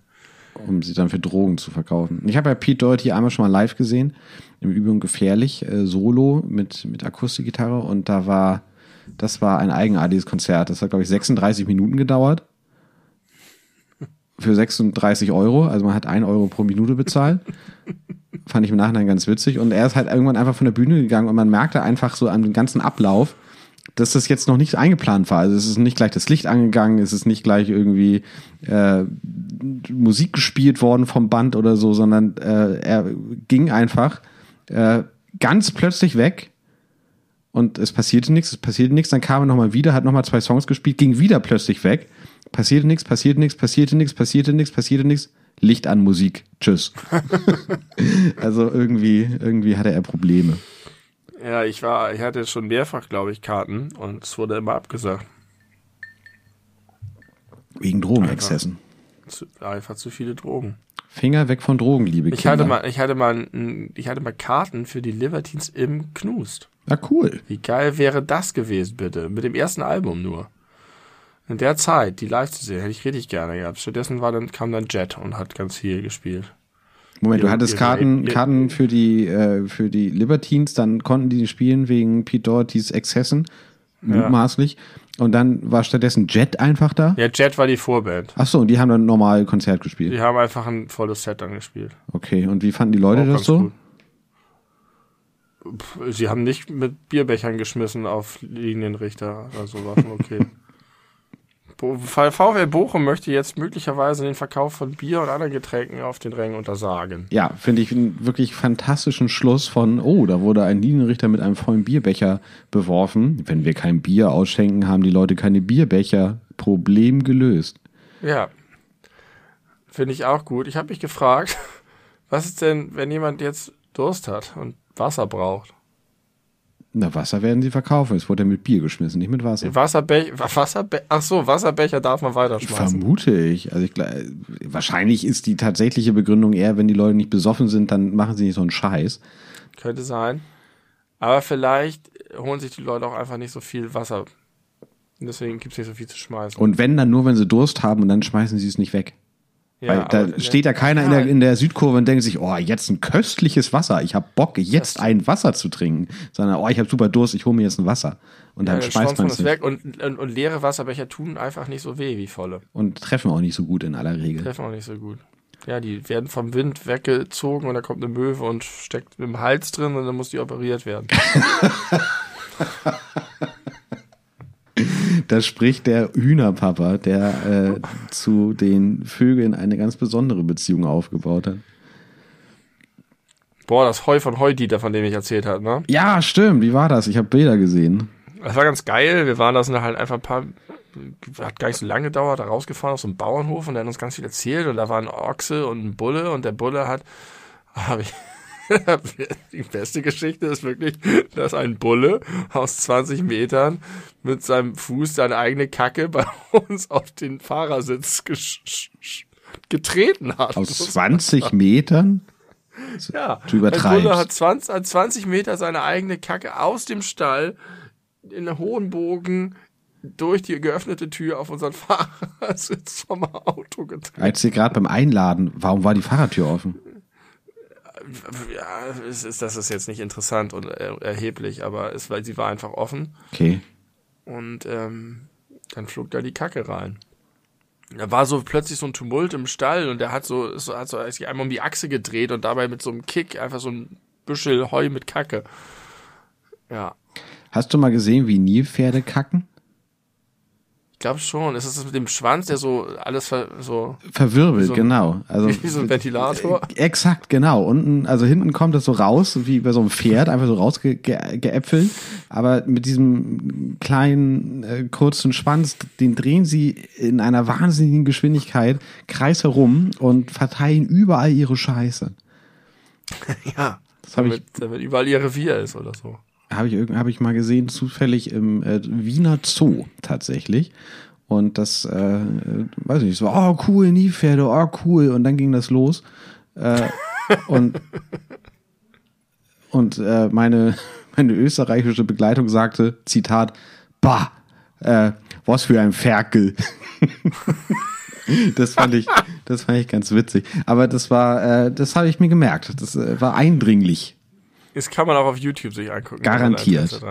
Garantiert. Ähm, ja, auf jeden Fall haben wir nicht das ganz trockene Heu-Heu bekommen, sondern wir haben Futterheu bekommen. Und dieses Futterheu stinkt so krass nach Bauernhof. Und es ist oh, irgendwie so wie Dünger. Und das ist auch nicht so geil, muss man sagen. Also Heudieter hat nicht so richtig stabil abgeliefert, wie du sagen würdest. Äh, war, hat aber ganz viele interessante Sachen erzählt, war total cool, war gut da zu sein und nächstes Mal kriegen wir dann das bessere Heu wahrscheinlich oder vielleicht haben wir dann wieder eigenes. Ähm, ja, und jetzt haben wir riesengroße Säcke stinkendes Heu bei uns im Stall gelagert. So war das. Und aber das war alles umsonst, oder was? Ja, ja, da hat er drauf bestanden. Und dann habt ihr euch jetzt aber dafür qualifiziert, beim nächsten Mal das nicht stinkende Heu zu kriegen. Ja, ich hoffe das. Ach, das hoffst du nur. Das hat er euch noch nicht in Aussicht gestellt. Er hat es gesagt. Okay. Erstmal nehmen wir das andere, hat er gesagt. Aber wer weiß, wir sollten eigentlich schon diesmal das andere bekommen. Dem ist nicht zu trauen. Das ist nicht so. Ja, ich glaube, das ist einfach so auf dem Bauernhof. Wenn der kommt, dann nimmst du halt, was gerade da ist. Und äh, das ist dann so. Da musst du dann improvisieren. Finde ich gut. Ich habe richtig Bock bekommen, als wir da waren, einfach einen Bauernhof zu haben. Oh, der Next Aber- Step. Was ist gerade passiert? Ein Bauer wurde von einer Kuh totgetreten, als er ein neugeborenes Kalb aufheben wollte. Da hatten die Mutterinstinkte eingekickt und die Kuh ist einfach über den Menschen hergefallen und der arme Bauer ist dabei gestorben. Wenn die Mutterinstinkte kicken, kickt auch die Kuh. Ja, dann kickt die Kuh den Bauern tot.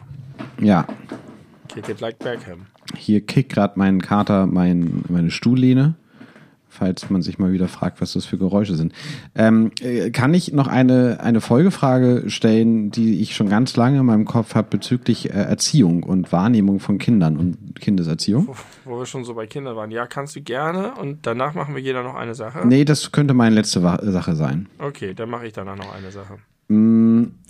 Also, ich habe mich gefragt, wenn Kinder oder junge Jugendliche, ich sag mal, verhaltensauffällig sind, dann äh, ist es zumindest bei mir so und ich hoffe bei den meisten äh, vernünftig denkenden Menschen, dass man erstmal so denkt, okay, äh, das arme Kind, da gibt's ja meistens eine Geschichte hinter, wenn man zum Beispiel mit nicht so guten Eltern oder Erfahrungen gesegnet ist zu diesem Zeitpunkt.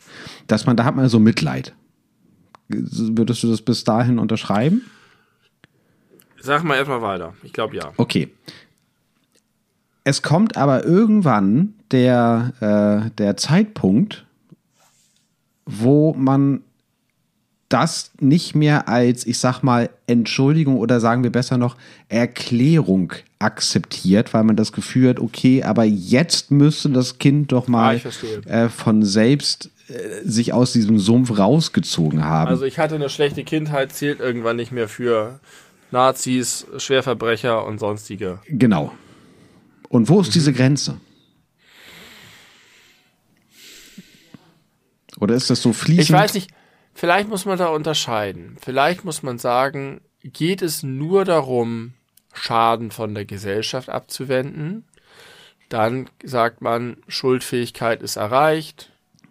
Hier ist ein Mensch böse tätig geworden, der wird jetzt bestraft, verhaftet, was auch immer sanktioniert. Und das andere ist, wie man gegenüber diesen Menschen innerlich sich fühlt ob du wütend auf die bist, weil das solche Schweine sind. Genau, oder genau. Darauf, darauf will ich mehr hinaus. Das andere, das Juristische finde ich jetzt nicht so spannend. Äh, das ist nee, ja klar geregelt und da kann man drüber diskutieren, ob das jetzt sinnvoll ist oder nicht. Aber das, da, das finde ich jetzt gar nicht so interessant, sondern äh, was so die persönliche Sicht auf solche Menschen angeht. Warum ist es also, beim 22-Jährigen was anderes als beim 15-Jährigen?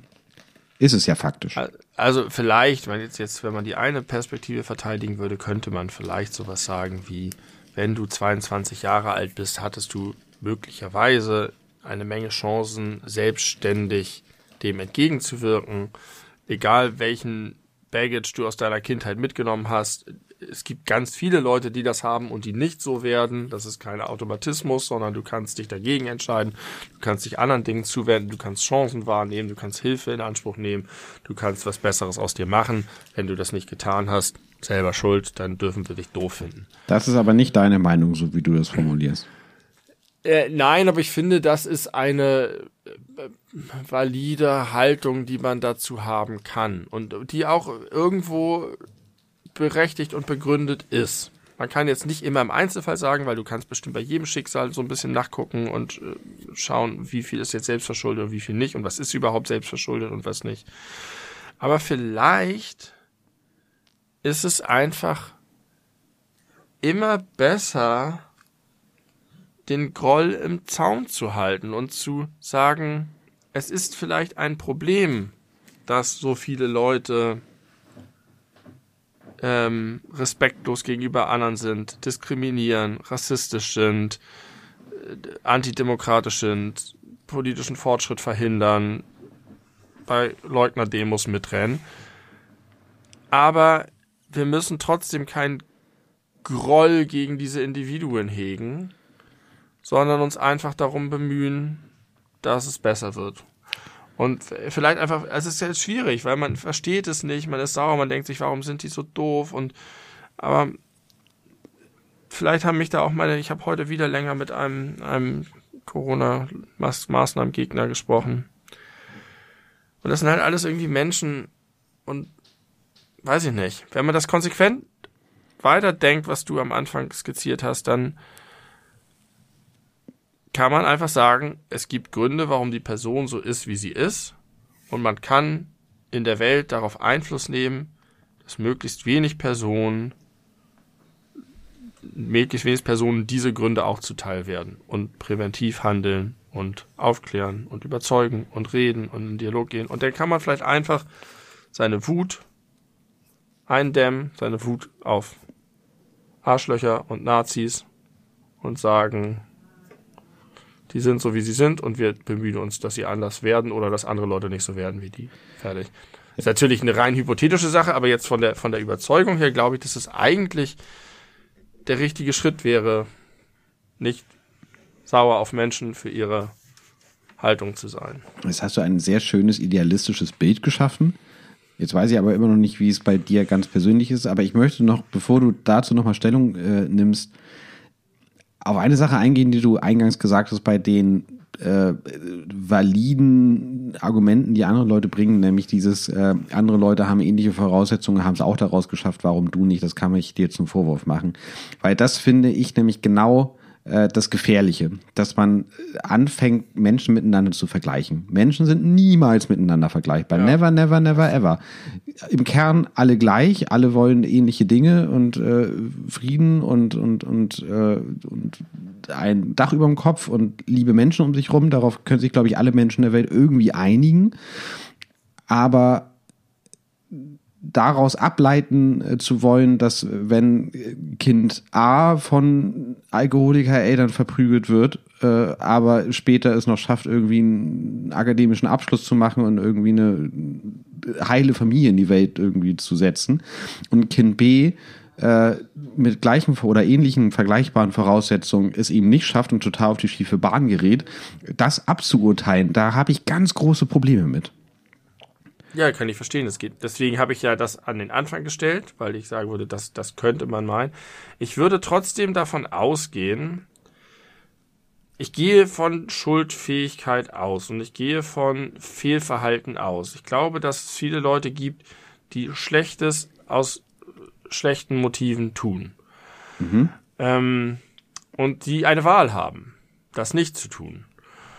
Und denen man vorwerfen kann, dass sie diese Wahl anders getroffen haben. Und natürlich kannst du jetzt irgendwie deterministisch zurückgehen und sagen, es hat einen Grund, warum diese Person so ist, wie sie ist, warum sie rücksichtslos ist, die kompensiert irgendwas, die, der wurde, kannst du alles machen.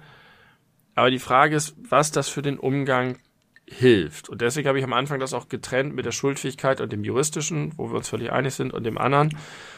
Und ich glaube, mein Idealbild wäre tatsächlich anzustreben. Ich glaube, es wäre besser, wenn wir das alles nüchtern juristisch machen, beziehungsweise mit Werten und Überzeugungen arbeiten, aber immer konstruktiv positiv.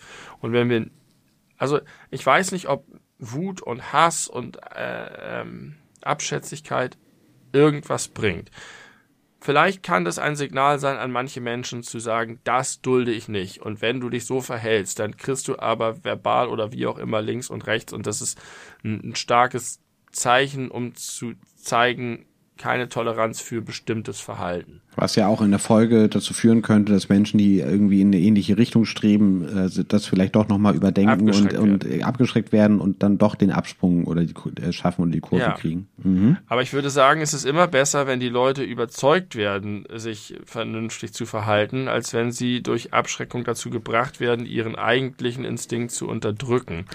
Jetzt ist die Frage, wie viel Abschreckung braucht man, um als Gesellschaft dann irgendwie stabil um die Kurve zu kommen? Das ist ja genau wie beim Beispiel im Restaurant. Dass man dem Kind versuchen könnte äh, zu erklären, warum das Verhalten gerade nicht gut ist oder einfach zu sagen, ja. Ja. Das ist richtig. Und wenn du mich nach meinem persönlichen fragst, nein, ich habe auch, wenn ich neben den, den, auf, neben der Corona-Demo dem herlaufe und den allen ins Gesicht gucke und fassungslos bin, wie normal die Leute aussehen und wie heterogen die Leute aussehen und wie freundlich die Leute auch zum Teil aussehen, wie die gekleidet sind, dass ich die, also dass ich das niemals denken würde, dann will ich die manchmal auch an die Gurgel springen und die schütteln und denen zeigen, dass ich sie nicht ertrage. Aber irgendwie glaube ich, dass das, dass das falsch ist. Und das passt ja auch zu dem, was ich letzte Woche über Twitter gesagt habe. Ja. Oder vorletzte Woche. Es ist nicht konstruktiv. Hilft. Es hilft nie und im Gegenteil, es ist meistens verschlimmert es die Sache. Und äh, die Frage ist, was man will. Will man sich positionieren? Will man anderen zeigen, dass man nicht so ist? Will man sich selbst vergewissern, dass man auf der guten Seite steht? Oder will man positive Veränderungen erwirken? Und das machst du, indem du mit gutem Beispiel vorangehst, mit den Leuten ins Gespräch gehst, die Leute fragst, warum sie das tun, was sie tun. Und ja, also ich glaube, meine idealistische Antwort ist, man sollte nicht Leute moralisch kaputt machen oder verurteilen oder so. Aber erstmal vielleicht Fragen stellen. Auch bei jemandem, also erstmal Fragen stellen. Vielleicht sollten wir uns mal zu Wladimir an den Tisch setzen und sagen, Mensch, hm.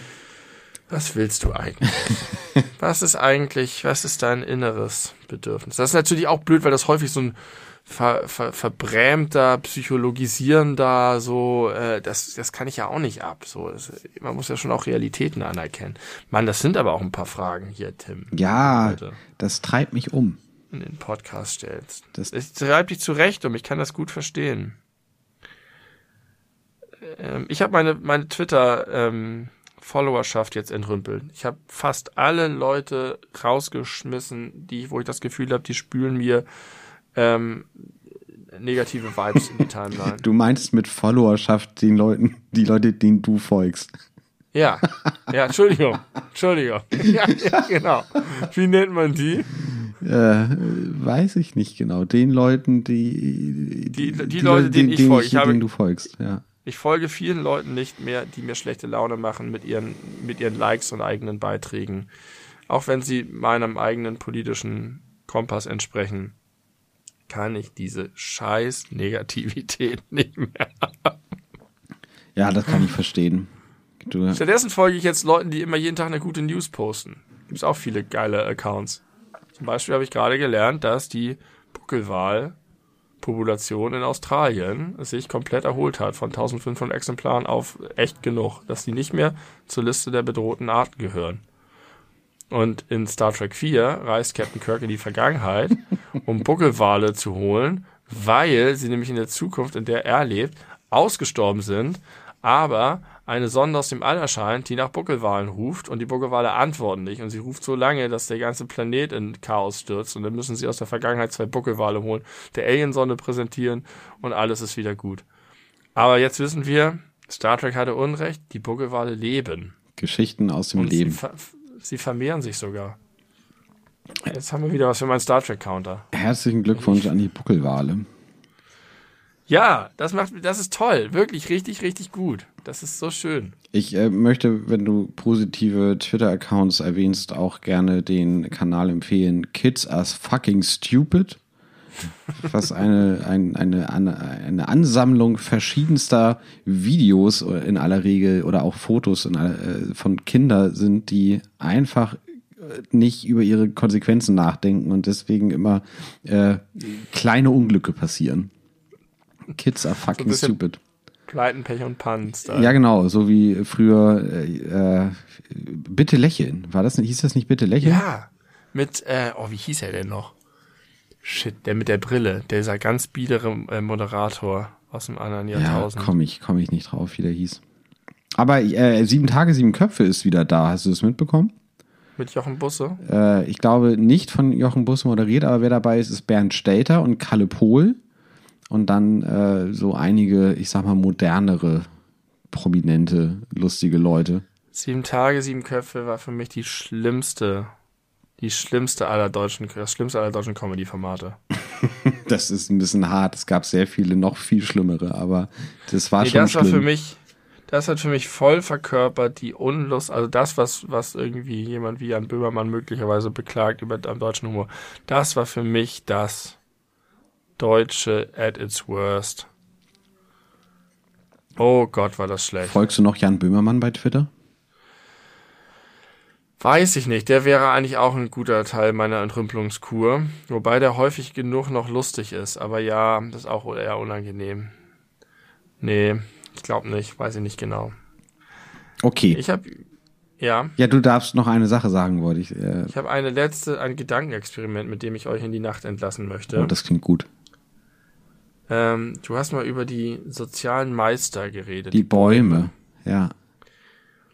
Und ich habe neulich einen Perspektivwechsel vorgenommen und mir eine Welt ohne Bäume vorgestellt.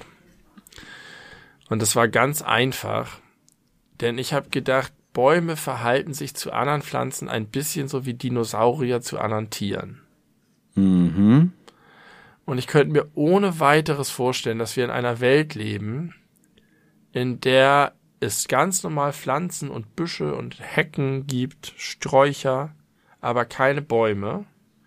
Aber aus der Geschichte wissen wir, dass es einstmals eine Zeit gab, in der die Dinosaurier über die Erde stampften und es Pflanzen gab, die hunderte von Metern hoch werden konnten und tausende von Jahren alt werden konnten, gigantische Wurzelgeflechte unter der Erde hatten und riesige, weit verzweigte Baumkronen, auf denen die Vögel landeten und ihre Nester bauten.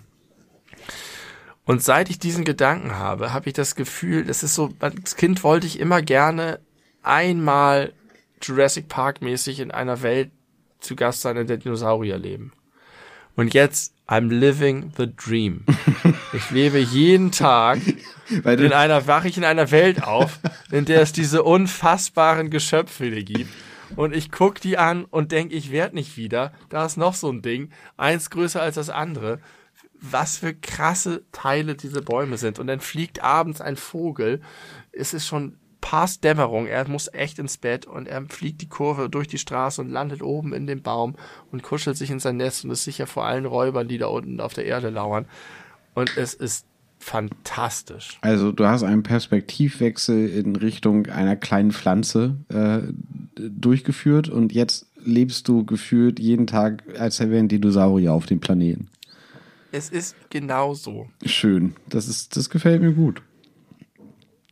Das gefällt mir gut. Es ist, glaube ich, nicht äh, korrekt, weil es ja zur Dinosaurierzeit eben auch viele äh, Pflanzengattungen gab, die ausgestorben sind mit der Zeit. Also es gibt ja. quasi ein Pflanzenäquivalent zu Dinosauriern und die sind einfach weg. Ja, aber keins, was mich so fasziniert in der Andersartigkeit wie die Dinosaurier. Diese gewaltigen Riesenechsen, die da rumstapfen durch die Prärie. Das ist ja schon, es gibt ja einen Grund, warum Dinosaurier so viel Anziehungskraft ausüben und so äh, ein, ein Sehnsuchtsort sind als Kind hätte ich dem total zugestimmt. Mittlerweile äh, bin ich an einem Punkt, wo ich mir denke, mir sind Dinosaurier fucking egal. Also ich finde das überhaupt nicht mehr interessant. Und jetzt habe ich gerade neulich gelesen, äh, man weiß jetzt anders als früher, der T-Rex hatte nur zwei statt drei äh, Finger an seinen kurzen Arm äh, und konnte die Handflächen nicht nach unten oder nach oben drehen. Eins von beiden, weiß ich nicht mehr. Vielleicht beides nicht, keine Ahnung. Und ich lese das. Die Federn gefunden. Genau, die, wir haben die Federn gefunden. Ich lese das und denke mir, oh Gott, das ist mir so egal. Das interessiert mich überhaupt nicht. Das ist mir irgendwie. Naja, dass der zwei statt drei Finger hat, ist jetzt nicht so interessant. Aber dass es einen T-Rex gab, ist, finde ich, schon ziemlich ja, interessant. Habe ich komplett irgendwie äh, aufgenommen in meinen Wissensschatz und dadurch, dass es gar keine Bewandtnis mehr hat, äh, ist es mir echt egal. Also ich finde ich find Dinos langweilig. Ich habe auch überhaupt gar kein Interesse daran, irgendwie Jurassic World 2 oder 3 zu gucken. 3 kommt jetzt. Ja, auch 2 habe ich nicht gesehen. Ich habe eins noch geguckt, äh, aber 2 äh, und 3 ich, Chris Pratt äh, äh, gibt ja auch ein Zero Fucks auf sein behindertes Kind, deswegen ist es auch ganz gut, nicht zu gucken. Genau, das ist eigentlich der Grund. Nein, ich, ich finde Dinos heftig überbewertet. Ich weiß nicht, warum man heutzutage noch so viel über Wesen weiß, die vor 65 Millionen Jahren ausgestorben sind und man irgendwie gleichzeitig äh, relevante Dinge äh, des Alltags. Ist das alleine nicht geil? Nee. Ist das nicht geil, wie nah uns diese Tiere sind, obwohl sie vor 65 Millionen Jahren ausgestorben sind? Der Mensch ist so geil, Alter. Mhm. Nee, sehe ich Dinos anders. Aber ich habe, vielleicht äh, freut dich das, das ist jetzt kein Dino, aber Paris Hilton, das äh, habe ich nur die Schlagzeile gelesen, äh, hat sich entschieden, 40 Millionen Dollar zu spenden äh, für ein Projekt, was sich zum Ziel gesetzt hat, die Mammuts wieder auf die Erde zu bringen. Okay. Und Elon Musk ist da auch mit bei. Ich dachte, du sagst, Paris Hilton ist kein Dino. Das ist jetzt kein Dino, aber Paris Hilton. äh, ja, das freut mich. Mammuts sind auch toll. Wuschelige Fellfreunde. Ah, nein, die Fellfreunde sind die Paw Patrol. Ähm, aber auch in meiner neuen bunten Twitter-Welt habe ich ein Posting gesehen von jemandem, der eine Röntgenaufnahme von einem Biberschwanz gepostet hat. Mhm. Und da siehst du halt einfach den Umriss dieses Biberplattschwanzes und da drin ist halt so Knochen wie von so einem, äh, sieht aus wie ein Rattenschwanz. Lang und dünn. Geht einmal da. In ja, da ist durch, nur in der Mitte so, so ein dünnes, dünnes Ding. Ja, und der Rest ist halt, was weiß ich, Gewebe, Muskeln, keine Ahnung. Und der hat dazu geschrieben, das ist die Röntgenaufnahme eines Biberschwanzes. Wenn wir keine Biber hätten und ein Skelett finden würden, würden wir ihn ganz anders rekonstruieren, als er aussah. Stimmt. Und wir machen unsere Dinos einfach nicht weird genug. Ja. Und hat davon auf die Dinos geschlossen und gesagt, wir können denen die geilsten Sachen an die Köpfe basteln oder sonst was machen. Ja, die, das finde ich auch so krass. Wir haben so ein Bild von Dinos, aber die sahen wahrscheinlich so anders aus. Komplett. Ja, und mit Sicherheit, krass, mit Sicherheit wird man es halt auch irgendwie äh, nicht mehr feststellen können. Und auch das, Nein. Äh, das ändert, also das, das äh, trägt für mich dazu bei, Dinosaurier blöd zu finden. Das trägt doch zur Mystifizierung bei. Das treibt doch den Entdecker- oder Forschergeist der Leute voran. Auf dem Planeten können wir überall hinfliegen und alles uns angucken und sehen, wie jeder scheiß Stein ist. Aber wir können nicht in die Vergangenheit. Und deswegen regt das die Neugierde der WissenschaftlerInnen an. Ja, aber dann sollte man Schönes. doch diese ganzen Ressourcen eher darauf verwenden, mal zu gucken, wie es unten im Marianengraben aussieht.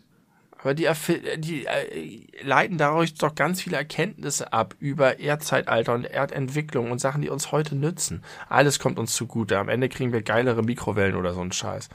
Na, das ganze Thema kommt uns so zugute, dass wir die die Knochen verbrennen, um unsere Autos zu betreiben. Bis, Die Dinosaurierknochen. naja, fossile Brennstoffe, ne? Sind doch Fossilien. Bin ich jetzt falsch? Sind fossile Brennstoffe nicht, ist das nicht alles mal lebendes Material gewesen? Tim, das hatten wir schon mal. Hatten wir schon mal. Äh, Du Ja. hast recht, ich erinnere mich. Aber was wir noch nicht hatten, das noch mal ganz kurz, weil das so gut passt. Ich habe äh, neulich gesehen, auch eine vermeintliche Good News. Es gibt ein Start-up, äh, was äh, gerade daran arbeitet, eine Technik zu entwickeln, mit der es möglich ist, so tief Richtung Erdkern vorzubohren, wie es geht. In der Hoffnung, weil der Erdkern ist ja heiß, der ist ja irgendwie flüssig und entsprechend extrem energiereich. Und äh, die Idee ist, dass man mit Hilfe dieser Wärmeenergie aus der vom also sie wollen nicht bis zum Erdkern runterbohren, das geht wohl wirklich nicht, aber äh, so tief rein, wie es vorher noch nie möglich war, weil irgendwann es so heiß war, dass alle Metallbohrköpfe einfach schmelzen. Und jetzt wollen die mit so einer, ich weiß nicht genau, so einer Art Ultraschall-Mikrowellentechnik oder was, äh, dafür sorgen, dass sie noch tiefer kommen, um die Energiekrise zu lösen. Prinzipiell eine gute Idee, aber ich habe mich so gefragt, fangen so vielleicht apokalyptische Romane an.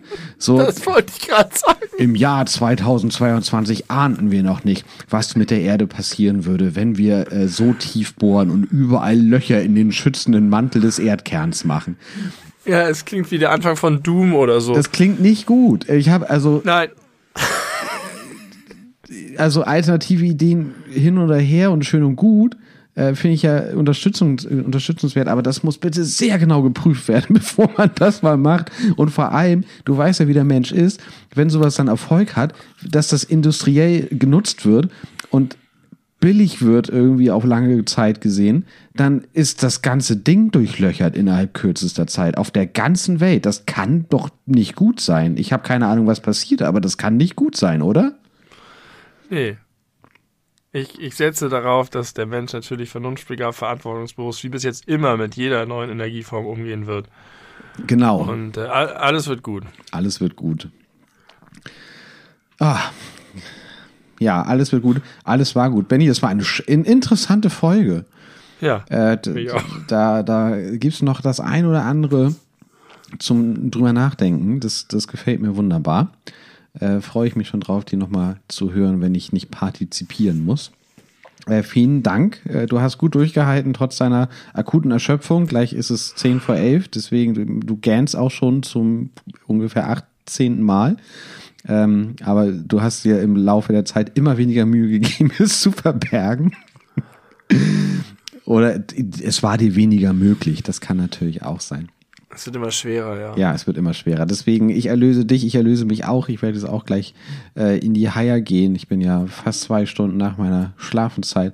Ähm, danke fürs Zuhören da draußen. Äh, schön, dass ihr uns seit 88 Jahren, nee, Folgen, seit 88 Folgen treu ergeben zuhört. Äh, zumindest viele von euch. Äh, bewertet uns überall, wo ihr uns bewerten könnt mit fünf Sternen. Äh, 20 Stück haben wir inzwischen auf Spotify. wow. Nicht schlecht. Ähm, Vielen Dank dafür. Dankeschön. Äh, auch bei iTunes könnt ihr gerne noch mal ein bisschen äh, Gas geben, wenn ihr uns darüber hört. Äh, die anderen Plattformen haben vielleicht vergleichbare Dinge, weiß ich jetzt im Einzelfall nicht. Mm, Wir freuen uns über alle positiven Rückmeldungen. Wir freuen uns über Leute, die uns bei belebu-podcast bei Instagram folgen. Äh, aber vor allem freuen wir uns, wenn ihr uns zuhört und auch mal Rückmeldung gibt. Das ist immer sehr schön. Benny, vielen Dank. Ich wünsche einen äh, wunderschönen Restabend. Alle Leute da draußen, schönen Resttag, Restnacht, Rest whatever, ihr, wann ihr uns auch gerade hört. Äh, wir sind bald wieder für euch da, äh, eure beleuchteten Brüder, und sagen auch dann wieder am Ende von Folge 89, wie jetzt, gehabt euch wohl.